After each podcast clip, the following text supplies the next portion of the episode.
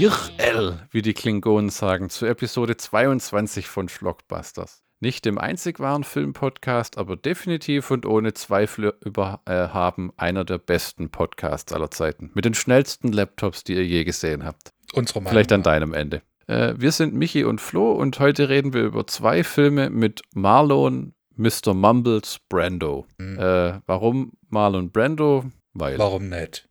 Weil Das er war, einer seiner. Spitz das war einer seiner Spitznamen, Mr. Mumbles. Ja, der, der hat sich ja auch immer einen Spaß gemacht. Ja, ja, ich kann Spanisch, ich kann Deutsch. Das in der Doku, gell? Wo der, wo der, in der Doku von Dr. Moreau, haben, den haben wir uns echt von vorne bis hinten und alles drumherum reingezogen. Da gibt es eine tolle Doku von der Severin Blu-ray, Hm. wo der erzählt, he came up to me. And said, I speak a little German. Ha, ha, ha, ha, dach, Katze. k- k- k."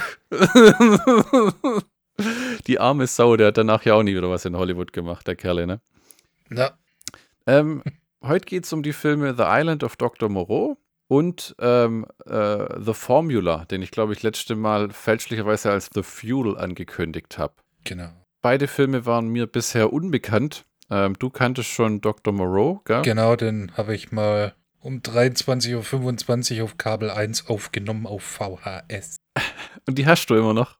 Die habe ich immer noch, hab's ja aber, äh, die, die müsste in irgendeinem Stapel mit VHS sein. Ach, die hast du jetzt nicht mehr rausgezogen, hast du den DVD Director's Cut angeguckt. Ja, weil äh, da müsste, hätte ich meinen VHS-Player anschauen. Da hängt gerade, an dem Port hängt gerade die Playstation. Äh, äh, wir haben die Filme äh, angeschaut, gründlich analysiert und äh, sind bereit, schmatzend zu berichten, was unsere saftigen Teigballen in unseren Köpfen dazu so abgesondert haben. Anal. ähm, Ja. d- ja, ich, hab, ich lese gerade meinen eigenen blöden Witz, den ich aufgeschrieben habe. Jetzt muss ich seinen vorlesen. Vorneweg, wie seit 100 von Episoden äh, von Schlockbusters Tradition ist, erzählen wir euch etwas über Marlon. Isst du das noch, Brando? Das war ein dicke Leute-Witz. Hast du das mitbekommen? Ja, ja, ja. Ich habe den, ich hab den Witz auch schon äh, auf, auf meinen Kosten gehört. Weil, weil er am Ende seines Lebens sehr dick war, weil es ihn einfach nicht mehr gejuckt hat, was die Leute denken. Wobei das Ende seines Lebens für Marlon Brando in seiner Zeitrechnung 1980 angefangen hat. Da hat er einfach angefangen, keinen Fick Das zu geben auf irgendwas. Ja, da hat er einfach gesagt, schmilz mir mein Schweinefett und brat mir ein T-Rex-Ei zum Frühstück. Der hat ja echt äh, in einem Interview gesagt, I don't mind that I'm fat. You still get the same money. Äh, gut, äh, er hätte halt nicht Ähm, äh, ich übrigens- Tango in Paris drehen können. Der Erotikstreifen. Ich habe äh, ähm, dieses Mal zu Marlon Brando meine eigene äh, Biografie geschrieben, anstatt was aus oh Wikipedia mein zu Gott. kopieren. Hättest du die Biografie von äh, Jörg Fauser genannt. Wieso? Der hat ein Buch drüber geschrieben. Ach, okay. Ähm, hier, Über hier, ich, über, hier ist meine Variante. Marlon Brando war ein großartiger Schauspieler. War, weil er. Super. Punkt. Drucken. Perfekt. war, weil er inzwischen tot ist. Er wurde geboren, lebte, musste arbeiten, um Geld zu verdienen, denn wie viele von uns wollte die Dame an der Kasse am Lidl auch von ihm Geld, anstatt nur ein freundliches, einen schönen Tag noch. Ähm, er starb, nachdem seine Gesundheit immer schlechter wurde. Äh, sein Hech Herz war schwarz oder schwach, je nachdem, was ich mir dabei gedacht habe, wo ich das geschrieben habe, und sein Körper verlebt. Ähm, Da merkt man, dass du Autor bist. ja, ja. Er spielte in Filmen mit, mit wie Die Männer von 1950, Südwest von Sonora von 1966, dem Kurzfilm Divine Rapture, Rapture von 1995 und dem noch zu veröffentlichten Film Big Bogman, in dem er Mr. Sauer seine Stimme lieh. Zwischendrin setzte er sich als reicher Schnösel für Leute ein, denen es schlechter ging als ihm. Äh, was ziemlich weit gefächert ist, denn äh, Michi und mir geht's auch schlechter als Marlon Brando und der Kerl ist seit 17 Jahren tot. Äh, der Mann hat seit seinem Tod mehr Geld verdient, als wir in unserem ganzen Leben je zusammenkratzen werden, Michi. Das gibt viele Leute, ja. Ähm, hier ein paar spaßige Details zu Marlon Brando. Ähm, Brando pflegte eine bizarre Freundschaft mit Michael Jackson, nachdem er vom Popstar angeheuert wurde, um ihm Schauspielunterricht zu geben. Der Schauspieler war am 11. September 2001 zusammen mit, seiner, äh, zum, mit, dem Ehrengast Elizabeth Taylor bei einem Jackson-Konzert anwesend. Als die Twin Towers getroffen wurde, bestand Jacko darauf, dass die Stars aus New York nach Kalifornien fliehen, da sie möglicherweise als terroristische Ziele angesehen werden könnten. Äh, unglaublicherweise konnten sie dies nur tun, indem sie ein Auto aus der Stadt nahmen, das sie selbst fuhren, ohne irgendwelche Chauffeure oder Bodyguards und schafften es bis nach Ohio. Ähm, angeblich waren Taylor und Jackson verärgert über Brandos ständige Bitte, bei jedem KFC- und Fastfood-Laden anzuhalten, an dem sie unterwegs vorbeikamen. Ähm, der verrückte Roadtrip wird jetzt zu einem Film mit Brian Cox als Brando, äh, Stockard Channing als Taylor und Joseph Fiennes als Michael Jackson. What the fuck? Das ist aber mal ein fucking Roadtrip, Alter. Den Film würde ich mir sogar ansehen. Fear and Loathing in Ohio.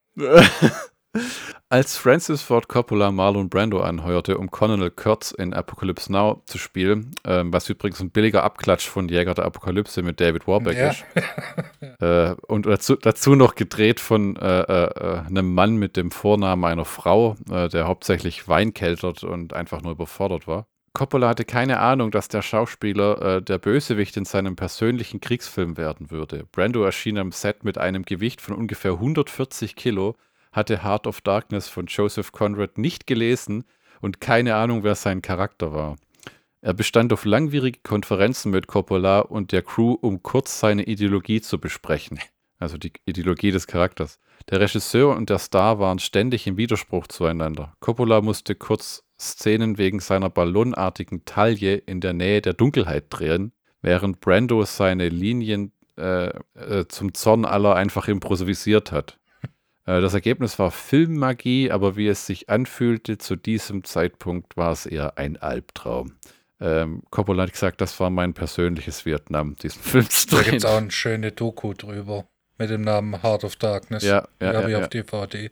Ähm, es gibt viele Geschichten über Brandos Essgewohnheiten, wie seine Frau einst äh, deren Kühlschrank verkettet hatte und wie er Freunde dazu brachte, Burger in Säcken über den Zaun seines Hauses zu werfen, als er Diät machen sollte. Während der Dreharbeiten zum Western The Missouri Breaks im Jahr 76, einem Zeitpunkt in seinem Leben, an dem Brando sein Auftreten als Leading Man, also in, wie er halt schlank sein muss, dass du angeheuert wirst, äh, schon lange aufgegeben hatte. Ähm, der zunehmend rundliche Schauspieler soll in einen Teich gegriffen, einen Frosch ergriffen und ein Stück abgebissen haben, um ihn dann angeekelt zurück ins Wasser zu werfen. Also wie aussieht. Äh, ja, ich bin übrigens auch der Meinung, dass der Typ, der sich den Scheiß ausgedacht hat, 1 Euro äh, äh, Malbücher für 1 Euro Läden entwirft. Also manches ist einfach nur Internet-Bullshit. Oh. So, da kommt das Letzte. Bis 2001 war, war Brando fast völlig uninteressiert an Schauspielerei und nahm nur Jobs an, um seinen extravaganten Lebensstil zu finanzieren. Der Thriller The Score war sein letzter abgeschlossener Film, aber Regisseur Frank Oz kann bestätigen, dass Brando zu diesem Zeitpunkt vollständig mental ausgecheckt hatte und sich weigerte, Regieanweisungen zu folgen. Ähm, Oz behauptete, er müsse Brando über seinen Co-Star äh, Robert De Niro und über ein Headset Anweisungen übermitteln. Brando verspottete Oz, indem er ihn Fossi und Miss Piggy nannte, weil Frank Oz ja die Stimme der Muppets war, und improvisierte in seinem eigenen unnachahmlichen Stil Szenen weit weg von, der, von dem beabsichtigten Drehbuch. Er weigerte sich sogar für seinen Charakter zu lächeln. In der letzten Szene, was äh, Frank Oz dazu zwang, sein Lächeln mit CGI in der Postproduktion einzufügen. Okay. ähm, ein berichtigtes Be Gerücht besagt, dass Brando einmal nackt von der Hüfte abwärts am Set ankam, weil all seine Aufnahmen über dem Gürtel lagen, aber Freunde des Schauspielers behaupten, dies sei übertrieben, nachdem Brando an einem heißen Tag einfach seine Robe ausgezogen hatte. Ach ja. Ah, ja. Es ist, Marlon Brando war einer von den Schauspielern, der ab, Ja. der hat ja, glaube ich, in den 50ern angefangen. Und wo der richtig schon, wo der der Pate gedreht hat und dann richtig erfolgreich wurde, hat der schon das Level erreicht nach dem Motto I don't give a fuck. Der wollte das nimmer machen. Es war halt eine Möglichkeit für ihn, sehr viel Geld zu verdienen. Und auch in dem äh, Film, über den wir und du noch vor allem sprichst, der Formula, George C. Scott muss sich gedacht haben, er hat einen Irren neben sich. Ja, also, aber da war er nicht der Einzige, ne?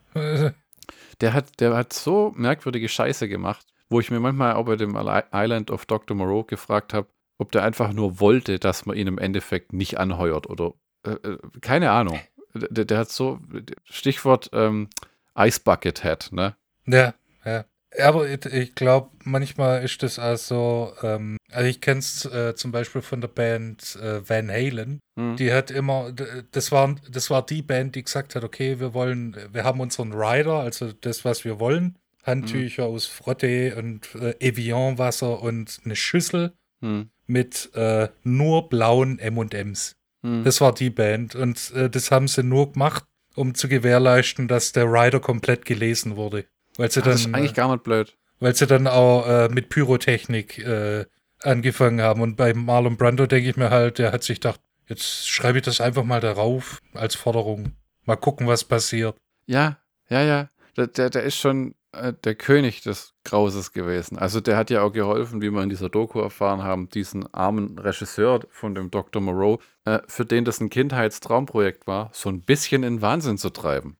Wobei ich glaube, äh, da war äh, hauptsächlich Val Kilmer drin. Die, die haben sich nichts gegeben in dem verdammten Film, gell? Wenn man das so, so sieht, wie die da gegenseitig äh, Chaos gemacht haben. Ne. Fangen wir an. Ja. Äh, The Island of Dr. Moreau, äh, DNA-Experiment des Wahnsinns Uhu. von 1995 mit David Filth, ja, Mhm. Farid Balk, äh, Ron Perlman, Marlon Brando, Val Kilmer, Marco Hofschneider Der Deutsche. und Te Temuera Morrison oder was auch immer. Re Regie Richard Stanley und I Don't Give a Fuck Jonathan Frankenheimer. Hier mal äh, die Handlung des Filmes. Der schiffbrüchige Edward Doug Douglas erreicht mit letzter Kraft ein tropisches äh, Inselchen im Nirgendwo. Hier macht er die Bekanntschaft des halb freundlichen, halb unkooperativen Montgomery, Val Kilmer, der für einen gewissen Dr. Moreau, Marlon Brando, arbeitet. Ähm, im, in der Doku bezeichnet man Val Kilmers Charakter als drug-fucked Idiot. ähm, Douglas fallen die seltsamen Zustände auf der Insel auf und langsam aber sicher wird ihm klar, dass Moreau Tiere genetisch verändert hat und sie zu Halbmenschen hat werden lassen. Mit einem strengen Moralkodex hält er ihre animalischen Triebe unter Kontrolle. Er selbst ist eine Art Gott für sie. Das kann nicht lange gut gehen. Ich glaube, das hat auch jemand selber geschrieben und das ist nicht unbedingt die offizielle Mhm. äh, ne, Behandlung. Ähm, wie du gesagt hast, ist der zweite Film neben Apocalypse Now, wo es eine Doku drüber geht, was für eine gottverdammte Katastrophe die Produktion des bei Films dem Marlon. Brando beteiligt. Ja, genau. Also man muss auch sagen, bei Moreau, er hat nicht geholfen, aber er alleine hat die Sache auch nicht äh, äh, gegen die Wand gefahren. Das war Val Kilmer, war auf der Höhe seines Fames, ne, mit der diesen schrecklichen Batman-Film gerade gedreht und alles. Ähm, und, und Richard Stanley war, wie auch mehrere, die ihn mochten, äh, angemerkt haben, einfach nur ähm, überfordert auch zu einem Ja. gewissen Maß. Und, und dann halt nur das scheiß Wetter. Es kam alles zusammen. Sturmfluten, unkooperative Schauspieler, äh, äh, ein Studio, das nachher den Regisseur feuert, ein Regisseur, der mehr oder weniger wahnsinnig wird, weil er es einfach nicht gebacken kriegt. Ja, weil er, weil er sich, äh, das, äh, Burnout. Ja, das wird man heute so bezeichnen, da hast recht, ja. Ähm, wie in David Gregorys Dokumentarfilm Lost Souls Die verdammte Reise von Richard Stanleys Insel des Dr. Moreau berichtet, äh, führten die chaotischen Ereignisse bei der Entstehung des Films schnell dazu, dass er ein, zu einer der schwierigsten und problematischsten Produktionen in der Geschichte Hollywoods wurde. Eine Filmversion von Dr. Moreau war ein langjähriger Traum des ursprünglichen Regisseurs Richard Stanley, der das Buch als Kind zum ersten Mal gelesen hatte. Er verbrachte vier Jahre damit, das Produkt zu entwickeln, bevor es grünes Licht von New Line Cinema erhielt. Obwohl Stanley Jürgen Prochnow in der Hauptrolle ins Auge gefasst hatte, gelangte, gelang es New Line, Marlon Brando zu sichern, doch einige Zeit später erfuhr Stanley, dass New Line hinter seinem Rücken den Film Roman Polanski angeboten hatte. Das fand ich auch eine merkwürdige Wahl. Aber ich mag den Polanski eh Ja, nicht. gut, das, äh, Mit Brandos Unterstützung wurde Stanley als Regisseur bestätigt und er konnte zwei weitere große Stars rekrutieren. Bruce Willis als Edward Prendick, ein UN-Unterhändler, der nach dem Absturz seines Flugzeuges auf Moreaus Insel äh, anwäscht, und James Woods als Montgomery, Moreaus äh, Chefassistent. Von dieser Entwicklung getragen, startete Stanley begeistert in die Vorproduktion und arbeitete mit dem Spezialeffekte-Entwickler Stan Winston zusammen, um Make-up und Kostüme für Moreaus hybriden Kreaturen zu kreieren und den Ort und die Sets vorzubereiten. Als sich jedoch die Zeit für die Hauptfotografie näherte, begannen die, sich die Probleme zu mehren. Bruce Willis brach den Film ab. Stanley sagte in der Doku, dass der Schauspieler sich zu dieser Zeit von seiner Frau Demi Moore scheiden ließ. Äh, das, aber das Paar gab ihre äh, Trennung bis zum Sommer 98 nicht bekannt. Also zwei Jahre danach, das ist irgendwie so hingedreht.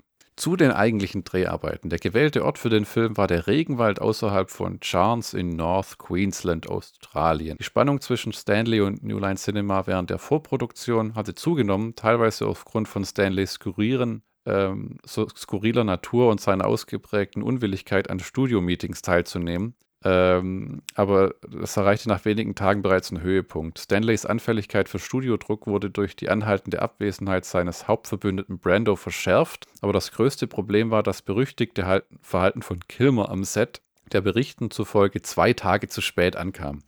Kilmer schrieb sein widersprüchliches Verhalten später der Tatsache zu, dass er zu Beginn der Dreharbeiten aus einem Fernsehbericht erfuhr, dass er von seiner siebenjährigen Frau Joanne Whaley wegen Scheidung angeklagt wurde. Was auch immer seine Gründe sein mögen, viele der Darsteller und der Crew haben in den ersten Drehtagen von Kilmers Mobbing und seiner durchweg feindseligen und obstruktiven Art aus, äh, berichtet. Er würde den Dialog nicht wie geschrieben liefern und wiederholt Stanleys Ideen kritisieren. Das wenige Filmmaterial, was sie mit ihm treten, wurde als unbrauchbar angesehen. Da gibt es ja auch in der Doku Leute, die dann echt sagen, der Typ wollte äh, oder war das Stanley selber, der wollte Szenen, bevor sie gedreht wurden, wissen, wie sie geschnitten werden und hat dann gesagt, das wird so nicht funktionieren. Ja, das war Kilmer. Das, das war völlig gestört eigentlich. Nee.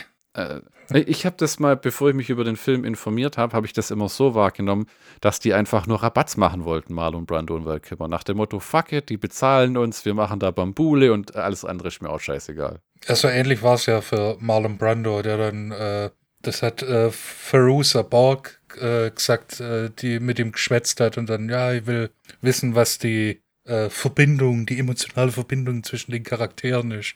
Und Brando dann gesagt hat, wen interessiert? Scheißegal. Ja, aber das geht doch nicht. Doch, wir kriegen das Geld so oder so. Lass uns Spaß haben. Ja, und hat auch noch gesagt, das, Dreh, das Drehbuch wäre ein Haufen Scheiße gewesen. Wo er ja eigentlich auch recht hatte, weil das war jenseits von Gut und Böse. Ja, das war eine Bastard-Version. Also, das war ja im Prinzip ein Alma Ergan äh, zwischen Richard Stanley, der dann gesagt hat: Okay, mein äh, Drehbuch hat Schwächen, deshalb gebe ich es jetzt mhm. äh, dem anderen Typ weiter. Ich habe gerade vergessen, was der, äh, weil damit war ja auch die Werbezeile von den äh, kombinierten Talenten von Krieg der Welten. Ah ja, wo, wo einmal sagt, die Leute, die an äh, so und so und so und so und The Time Machine ja, gearbeitet genau. haben, haben jetzt diesen Film quasi genau. entworfen. Ja, ja, da hast du nicht viel von gemerkt. Also der Film ist generell, wenn am Ende nicht die Action-Szenen wären, wäre es nur ein Albtraum. Ich fand den vorabgreifend gesagt mal garstig. Also wirklich so, die Kostüme sind albtraumhaft. Ah, ich fand ihn gar nicht so. Ich fand den richtig scheiße. Das war ein richtig grottiger, elendiger Mischfilm, wo irgendwas passiert, damit die Zeit rumgeht. Oh ja, also. Das Studio scheint hauptsächlich den Regisseur beschuldigt zu haben, Kilmer nicht unter Kontrolle gebracht zu haben. Aber ein weiterer wichtiger Faktor war plötzlich der Abgang von Co-Star Rob Morrow am zweiten Drehtag. Da der Ort von schlechtem Wetter heimgesucht wurde, das vorübergehend nicht, äh, vorübergehend nicht mehr gedreht werden konnte, war Morrow nicht mehr in der Lage, die Spannung und Feindseligkeit am Fett, äh, Set zu ertragen. Er rief den Vorsitzenden von New Line, Rob Shea, in Hollywood an und bat da, unter Tränen darum, dass man ihn aus seinem Vertrag entlässt. Ja. Und das berichtet er auch in der Doku. Und da wird aber nichts nicht gesagt, dass er ihn tatsächlich hat gehen lassen. Der Typ war kurz vorm Nervenzusammenbruch. Äh, ich finde diesen, äh, diesen Rob Shea, äh, der, der, die Doku lässt den so ein bisschen arg arschig rüberkommen. Der war ein Arsch. Ja, der war dafür berüchtigt, dass er, dass er viel riskiert hat. Der ist dafür bekannt, dass er die Leute teilweise richtig hart rangenommen hat und wo, selbst wo er sie angeheuert hat, nicht an sie geglaubt hat. Der hat diese Nightmare on Elm Street Serie auch mit eisernem Willen durchgepeitscht. Dass es da so viele Filme gibt, ist hauptsächlich ihm zu okay. verdanken. Also, ähm, Wobei der Großteil von den Dingern ja auch echt gut ist. Und was Rob Shane natürlich verbrochen hat, ist, ähm, er hat Peter Jackson nach den Herr der Ringe-Filmen nie seine Beteiligung ausgezahlt und hat versucht, über die guten alten, wir haben damit gar kein Geld verdient, Nummer, ja, hm. äh, ähm, wie sie es bei vielen gemacht haben. Ähm, da gibt es auch diesen Darsteller von Darth Vader, David irgendwas, der nie Geld bekommen hat. David Prowse. Genau, wo er Prozente hatte und dann hat er Lukas-Film und so verklagt, weil die haben das halt schlecht gerechnet. Aber bei äh, Herr der Ringe jetzt mit drei Milliarden dann nicht richtig hingehauen, nee. das irgendwie unter den Teppich zu kehren. Ach so, das. Nach einem dritten Drehtag entließ New Line Stanley nach Konsultationen mit seinen Führungskräften am Set abrupt per Fax. Äh, der belagerte Regisseur reagierte verärgert, zerriss Dokumente aus Rache und verschwand dann, nachdem er für den Rückflug nach Hollywood zum Flughafen gebracht worden war. Die Gründe für Stanleys Entlassung wurden nicht klargestellt und falsche Gerüchte über seine angeblich äh, unberechenbares Verhalten äh, verbreiteten äh, sich wild. Ähm, der Hauptgrund scheint aber seine Unwilligkeit gewesen zu sein, mit Studiomanagern umzugehen und insbesondere seine Probleme im Umgang mit Kilmer, dessen bereits etablierter Ruf schwierig zu sein schien äh, und bald in der Filmgeschichte verankert wurde. Ähm, inzwischen ist er auch so ein gefallener Gott, der seit 20 Jahren keinen Film mehr gemacht hat, der irgendjemand interessiert. Äh, ja, weil er halt Kehlkopfkrebs hat. Ah, das war schon in den letzten fünf Jahren, aber der Typ ist ja auch abgerutscht in diese Direct-to-Video-Sparte, weil er halt, wie, Ja. wie manche Leute wie Wesley Snipes, der sich wieder gefangen hat, einfach auf jeden geschissen hat. Genau wie es egal, dem war einfach alles egal, fickt euch alle. Ja, bei Marlon Brando war es halt, der Typ war einfach charmant. Der hat sich am Set aufgeführt wie ein Arschloch, aber wenn du Interviews mit ihm anguckst, der ist so nett und freundlich und geduldig. Ja, und auch zu, zu, zu, sein- zu seinen Schauspielkollegen war er ja nicht arschig. Ja, das stimmt, das sagt auch die, die, die in, in der Doku sagen, die, der war freundlich. Der ist zu jedem Einzelnen hin, auch den Extras, hat sie begrüßt, hat ihnen die Hand geschüttelt. Äh, äh, also der war jetzt nicht irgendwie snobbisch oder sowas. Ne? Stanley war sein volles Honorar angeboten worden, unter der Bedingung, dass er die Produktion leise verlässt und nicht über seine Entlassung spricht. Sein Verschwinden verursachte Bestürzung bei New Line, die befürchteten, er könnte versuchen, die Dreharbeiten zu sabotieren. Seine, ähm, sein Entfernen schickte auch eine unvorhersehbare Schockwelle durch die Besetzung und die Crew. Die empörte weibliche Hauptrolle Faiz, Fairuza Verusa Borg. Ah, stürmte nach einem heftigen Austausch mit Führungskräften für New Line vom Set und ließ sich von einem Produktionsassistenten in, eine, in einer gemieteten Limousine von Cairns nach Sydney fahren, eine Entfernung von rund 2500 Kilometern. Nach eigenen Angaben warnte Borgs Agent sie jedoch unverblümt, dass das Studio sie ruinieren würde und dass sie nie wieder in Filmen arbeiten würde, wenn sie ihren Vertrag brach, sodass sie bald gezwungen war, zurückzukehren. Das war aber einfach auch nur, da sagt auch einer in der Doku, die Frau, arme Frau wusste einfach nicht, dass Sydney am anderen Ende des Landes liegt. Ja, und äh, Verusa Borg war ja damals noch jung. Ah. Die war ja äh, Mitte 20. Hm. Jetzt kommt der Frankenheimer. Mit einer drohenden Katastrophe holte New Line den erfahrenen Regisseur John Frankenheimer. Oh ja. Er kam zum Teil an Bord, weil er, wie praktisch jedes Mitglied der Besetzung und Crew, die Gelegenheit haben wollte, mit dem legendären Brando zu arbeiten. Aber er nutzte auch die Verzweiflung des Studios zu seinem Vorteil und forderte erfolgreich eine hohe Gebühr und einen Drei-Film-Deal im Austausch für seine Dienste. Frankenheims schroffer, diktatorischer Ansatz, der als ähm, einer der letzten Hollywood-Regisseure im alten Stil bekannt war, unterschied sich radikal von dem Stanleys äh, und sorgte dafür, dass sich viele Crew- und Besetzungsmitgliedern bald von ihm entfremdeten. Brando stimmte seine, äh, seiner Entscheidung zu, das damals aktuelle Drehbuch von Richard Stanley, Michael Herr und Wallen Green von Frankenheimers früherem Mitarbeiter Ron Hutchinson umschreiben zu lassen. Frankenheimer musste auch einen neuen Hauptdarsteller finden, den Rob Morrow ersetzen sollte, und holte David Hughes, um Doug Douglas zu spielen. Die gesamte Produktion wurde für eineinhalb Wochen stillgelegt, während die Änderungen umgesetzt wurden. Brando hat übrigens, äh, habe ich äh, irgendwo gelesen oder gehört, auch ähm, Frankenheimer vorgeschlagen, acht Wochen mit ihm zusammen das Drehbuch umzuschreiben Ja. und am Ende wäre Dr. Moreau ein Delfin, der die ganze ja, Zeit genau. einen Hut trägt und man sieht die Flosse, wenn man es am Ende abnimmt. Soweit. Sobald die Produktion fortgesetzt wurde, gingen die Probleme jedoch weiter und eskalierten. Brando verbrachte routinemäßig Stunden in seinem klimatisierten Wohnwagen, als er vor der Kamera stehen sollte, während Schauspieler und Statisten in vollem Make-up und schweren Kostümen in der tropischen Hitze verreckten. Die Antipathie zwischen Brando und Kilmer eskalierte schnell zu offener Feindseligkeit und bei einer Gelegenheit, wie in Lost Souls berichtet wird, führte dies dazu, dass die Besetzung und die Crew stundenlang warten mussten, wobei jeder Schauspieler sich weigerte, vor dem anderen aus seinem jeweiligen Trailer herauszukommen. Neue Skriptseiten wurden nur wenige Tage vor ihrer Aufnahme eingereicht. Frankenheimer und Kilmer hatten am Set einen Streit, der angeblich so hitzig wurde, dass Frankenheimer später erklärte, ich mag Val Kilmer nicht, ich mag seine Arbeitsmoral nicht und ich möchte nicht mit ihm in Verbindung gebracht werden. Was er auch gesagt hat, war, even if I made a movie called The Life of Val fucking Kilmer, I wouldn't have that fucker in it. Laut Thules, Thules, wie spricht man denn denn aus? Thules, Thules. Laut David Thules hatten wir alle unterschiedliche Vorstellungen, wohin es gehen sollte. Am Ende habe ich sogar eine der Hauptszenen mit Marlon improvisiert, fuhr er fort. Ähm, das ständige Umschreiben ging Brando auch auf die Nerven und wie bei vielen früheren Produktionen weigerte er sich, äh, seinen Dialog zu lernen, sodass er mit einem kleinen Funkempfänger ausgestattet wurde, damit seine Assistentin Mhm. ihm den Dialog während der Aufführung äh, zuflüstern konnte. Altbekannter Trick. Thules erinnert sich, Thulis Professor Lupin aus den Harry Potter, Harry Potter Filmen, Mann. Äh, Marlon wäre mitten in einer Szene, war mitten in einer Szene und plötzlich würde er Polizeimeldungen aufgreifen und wiederholen. es, gibt, es gibt einen Raub in Woolworth.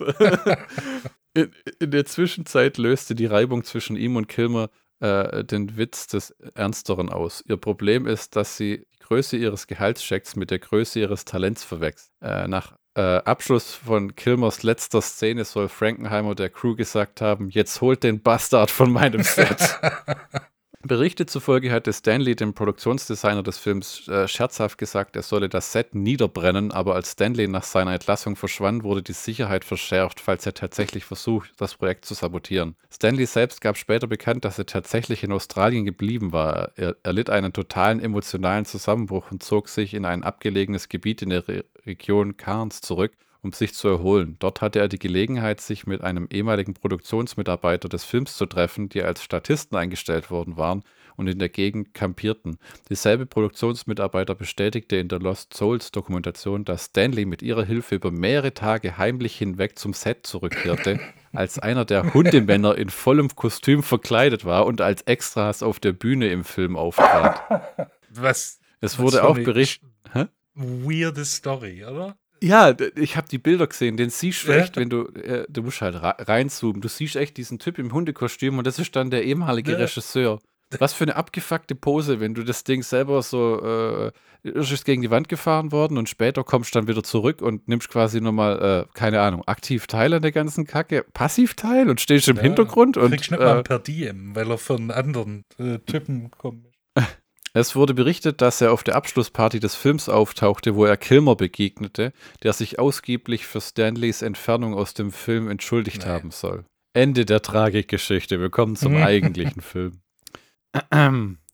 Hast du dich eigentlich mal gefragt, warum man Marlon Brando so oft gebucht hat, obwohl das so schwierig Weil war? Weil er Marlon Brando war. Aber ich fand, ich meine, in, in The Formula war der gut. Aber in Island of Dr. Moreau habe ich an dem nichts Besonderes ja, festgestellt. The Score habe ich nie äh, gesehen. In, in The Score, äh, da hat er halt tatsächlich nur eine kleine ne-, Nebenrolle. Aber ähm, hm. die Leute haben wahrscheinlich immer gehofft, dass er einen zweiten äh, hier äh, Godfather raushängt oder einen zweiten Apocalypse Now, der trotz der Schwierigkeiten ja ein Stück Kinogeschichte ist. Und nicht zuletzt durch die Darstellung hm. von Marlon Brando. Also ich hm, glaube, das war hm. so die Hoffnung, oh, vielleicht reißt er sich ja zusammen. Was er ja nie hat, was er in, in, in, in 20 Jahren nie getan hat. Das wurde immer ja, nur abgefahrener. Da, zweitens kommt halt noch dazu, hm. Marlon Brando war halt über Jahrzehnte ein Name. Ja, ja, das ist wohl wahr. Ich meine, das war im Grunde genommen auch so ein Frauenschwarm von damals. Ja, ja, Sexsymbol, die Rebellen mhm. oder äh, die Wilden. Die Wilden, äh, der erste Motorradfilm. Hast du mal Jack, äh, äh, wie heißt er? Von The Shining, Jack, Nicholson? Jack, Jack, Jack, Jack. Nicholson gesehen, der ist auch so komplett aus dem Ruder gelaufen. Der ist auch fett wie eine Tonne, du. Ja, gut. Der sitzt auf Lakers Game an, in der Front Row und frisst Nachos mit Käse. Ha, ganz ehrlich, wenn du so lang äh, Filme gemacht hast und auf deinen Körper achten musstest, dann fuck it, Alter. Zigarren, Schnaps, Nachos. Wir beginnen den Film mit drei Leuten, die sich gestrandet auf dem Meer um die letzte Dose Thunfisch prügeln. Ähm, ein Freund von Harry Potters Eltern versucht, einen mit einer Leuchtrakete zu erschießen, wird aber niedergeschlagen, woraufhin beide Soldaten, die bei ihm sind, äh, sich mit einem Messer blutig schmitzen, schlitzen, ins Meer fallen und von einem Hai gefressen werden. Äh, der, der, eine taucht dann wieder auf und will äh, Remus Lupin nach unten ziehen. Der hat doch äh, jedoch eine gute Idee, schnappt sich das Paddel und paddelt dem ja. eine der Film steigt ja eigentlich gut ein, weil du denkst, oh, abgefahrene Scheiße, was haben die schon, weißt du, wo du denkst, was haben die Leute schon hinter sich, hm. dass die sich jetzt, warum ist der mit einem Haufen Militärs auf dem Ding gestrandet und äh, was ist denen zugestoßen? Da ist ja schon so eine Tragödie im Hintergrund. Also das startet eigentlich ganz ja. gut. Ist das der, das ist der Douglas, den der spielt, gell? Ja. Wen meinst du? Der, äh, den ja, Professor Lupin, der Throughless, blablabla. Ja. Ja, genau. Der Douglas wird von einem Boot gerettet und wir lernen den einzigen Kerl, äh, der bei den äh, kennen, der bei den Dreharbeiten noch größeren Aufstand gemacht hat als Brando. Oh mein Gott. Val Kilmer. Äh, was immer, der, der wird dann zurechtgepflegt und weiß der Geier was und was immer man dem Mann da übrigens in die Arme laufen lässt, äh, Das kann alles sein. Das ist keine Salzwasserlösung. Das ist von zähflüssigem Urin bis mit Wasser verdünnter Vanillesoße. Es sieht widerlich aus, was der da kriegt. Nachher wird ja so angehaucht, so, das war Mhm. das Serum, das die verändert. Aber dann machen sie nie irgendwas damit, was, glaube ich, aus 15 verschiedenen Drehbuchversionen irgendwie doch im Film gelandet Ja, ist. gut, äh, im, im Zweifel ist es halt eine Vitaminlösung. äh, man wirft ihn an Moreaus Insel von Bord, ähm, dem die die komischen, dem die Tierchen liefern. Ne? Hm. Val Kilmer ähm, gibt ihm dann den Rat, er soll mit an Land gehen, weil der ähm, asiatische Kapitän des Schiffs, von dem sie gerade kommen, ähm, aus Himmelsrichtungen mit ihm Liebe machen möchte, die er vielleicht nicht kommen sieht. Das ist buchstäblich der Grund, warum er vom Boot geht. Er sagt, pass auf, der Typ ähm, könnte sein, dass der dich, also Dass, er von, benutzt mal deine dass Vorstellungskraft. er dich von Achtern entert. Äh, ähm, ich wollte schon sagen, dass der Film bis hierhin eigentlich recht kohärent, sagt man das so? Kohärent, kohärent, nachvollziehbar äh, war einigermaßen. Dann kommt diese komische Tanzszene auf dem Balkon mit irgendeiner Frau, wir wissen Mhm. nicht, wer das ist. Wir sind plötzlich in einem, in einem riesigen Compound. Ja. Ja? Denn we- wenn Marlon Brando einen Film dreht, wo er spinnt am Set, dann hat er einfach gern ein schickes Compound, wo er sich ein bisschen ausdehnen Ja, kann. ja. Und das ist dann auch die Tochter von Marlon Brando. Was, ich weiß gar nicht, ob das jemals äh, äh, erklärt wird, wirklich. Ähm, Val Kilmer hat sich unterdessen die Hose ausgezogen, damit seine riesigen Eier mehr Luft bekommen und rennt nun in einer Art Badehandtuch rum. Äh, ja, weil so ist halt. Es ist heiß. Man merkt immer so kle man merkt immer so kleine Details, dass da irgendwie Spinnereien am Laufen sind. Edward Douglas äh, äh, bekommt dann ein riesiges Zimmer, ohne je in Frage zu stellen, was hier überhaupt abgeht. Äh, Wasser und Nahrung interessieren den irgendwie nicht, aber man hat ihm ja seine gelbe Eiterflüssigkeit eingeflößt. Ähm, dann kommt zuerst mal Spannung auf, wo sie ihn in seinem Zimmer einsperren. Und Val Kilmer da durch die Schlitze guckt. It's for your own good. Flip. Ähm, er schafft es dann, die Tür zu öffnen und entkommt. Der Film basiert übrigens auf einem Roman, das haben wir gar nicht Ja. gesagt, gell? Auf dem Roman von H.G. Ja, allerdings- Wells. Allerdings, glaube ich, war noch nie ein Buch und ein Film so weit auseinander wie das Ach hier. ja, ich meine, so die Rahmenhandlung stimmt ja mit dem Buch überein. Hast du das Ding mal gesehen, das von 77, den Äh, Film? Nee, aber der steht noch auf meiner Liste. Weil Ich weiß nicht, der hat, glaube ich, auch eine recht prominente Burt Besetzung gehabt. Lancaster als Dr. Moreau, Michael York als, äh, Naja, als Haupt Hauptrolle, der heißt in dem Film anders. ja. Wie Hm. Professor, wie? Wer ist der Professor? Lupin. Ja, genau. Ja, das, keiner kann sich den Namen merken. Thulz. Äh, d- Ähm, ich bin ja persönlich eher Fan von der Version von äh, aus den 30ern, von 1932 mit Die hat äh, Richard Stanley, glaube ich, lobend erwähnt. Ja, die ist zwar reißerisch, weil 30er, aber äh, also 1932, Mhm. glaube aber mit Bela Lugosi und äh, Charles Norton als äh, Dr. Moreau. Die ist echt, die ist echt gut. Ja, Also wenn man auf, äh, auf solche Filme steht. besser als das hier. Ja, ja, würde ich sagen, ja. Und da kommt auch die Pantherfrau vor. also Ach Gott, mir hat alles schon gereicht, was Ja, da vorkommt. die Figur, die Farousa Borg äh, äh, DNA spielt, äh, wurde erstmals in 32er Film vorgestellt. Im Roman ist die gar nicht. Ah, okay, okay, okay. Ähm, bei der 22. Minute sieht man übrigens ein Lama für alle Lama-Enthusiasten dort draußen. Äh, und ich kann übrigens sehr wohl ein Lama von einem Alpaka unterscheiden, falls mich sofort einer. Wirklich? will. Wirklich? Ähm, ja, ja.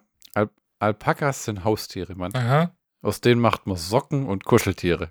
Und es sind Rasen, biologisch. Äh, bei, der, bei der 23. Minute kommt der erste What in the Holy Fuck-Moment, äh, wie ein Schweinemensch-Wolfwesen mit mehreren Brüsten ein monströses Kind zur Welt bringt, welches das Freddy Krüger-Baby hübsch aussehen lässt. Hm, sexy. Das war eine der abgefuckteren Szenen in dem Film. Richtig abgefuckt. Warum trägt das Schwein ein BH, aber keine, weißt Warum sind nur zwei äh, Zitzen ab, abgedeckt und nicht die restlichen? Hast du dich mal gefragt, wie das funktioniert in dem Film? Hat der Sex mit Tierwesen Es, Tierwesen. Mit diesen Tierwesen und zeugt neue oder weil aus dem Labor kommen die ja nicht wirklich. Ich glaube, das war ursprünglich schon so ein ervögelt. es wird angedeutet, äh, dass der, die Figur des Val Kilmer, äh, Dr. Montgomery, so psychisch durch ist, äh, weil er seit Jahrzehnten auf der Insel rumhängt, dass er sich mit den Tierwesen paart. Oh yeah. Gott, verdammt. Wow, wow. Gott. Äh, Professor Lupin hat höllische Angst und rennt in den Dschungel, denn jeder hier scheint so eine Art Tiermensch zu sein. Äh, der Arzt, die komischen Kinder, die Diener, egal welche Tür er aufmacht, hinter der nächsten scheinen nur mehr äh, Alien, Menschen, Tierwesen zu Außer sein. Ron Perlman, der keine Maske trägt. Der wirklich so bockhässlich ist. Ja. Marlon Brandos Filmtochter will ihm helfen, von der Insel zu entkommen, äh, bevor man ihn auch in einen Echsenmenschen verwandelt. Äh, und Brando selbst glänzt bis hierhin vor allem mit seiner Abwesenheit. Da muss er ja nicht dabei sein. Können die Leute auch alleine. Äh, Da muss er ja, muss Marlon Brando ja nicht anwesend sein. Das können die Leute ja auch alleine machen. Weißt? äh, die Kreaturen in dem Film sind übrigens einfach zu bizarr, um nicht komplett in ein neues, tiefes Talos Albtraum äh, äh, für einen zu öffnen. Ich finde, es war zu viel. Die haben es übertrieben. Es war, es war echt. Hat dir das gefallen? Also ich fand die Umsetzung fand ich realistisch, ja. Okay. Ich fand das so abgefuckt, es war mir einfach zu viel. Also es war mir echt zu viel. Es hat richtig in den Augen und im Hirn wehgetan, diese Viecher angucken zu müssen, die einfach nur so dermaßen abgefuckt waren, dass es äh, für mich persönlich stellenweise einfach zu viel war.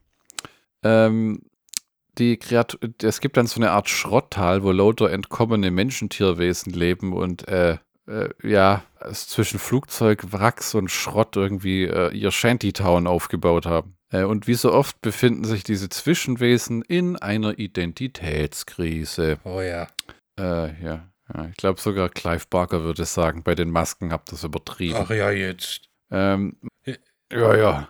Marlon Brando kommt dann ins Lager der Menschentierwesen in weißem Make-up und in einem mit Ja. rotem Lippenstift und einem riesen Medaille um den Hals in einer Art Mhm. Papstmobil, äh, weil, weil das halt ja, so sein musste. weil er der Gott ist. Und, und, Er ist der Erschaffer. und wer Kilmer, der Professor Lupin bis hierhin noch beschützt hat, droht ihm jetzt mit der Waffe und äh, keine Ahnung, Mar Marlon Brando will, dass Kilmer Lupin die Waffe gibt, weil er doch so schlimme Angst hat. Give him the weapon. He's scared. No, no, give it to him. Give it to him. Und der nimmt's dann dann.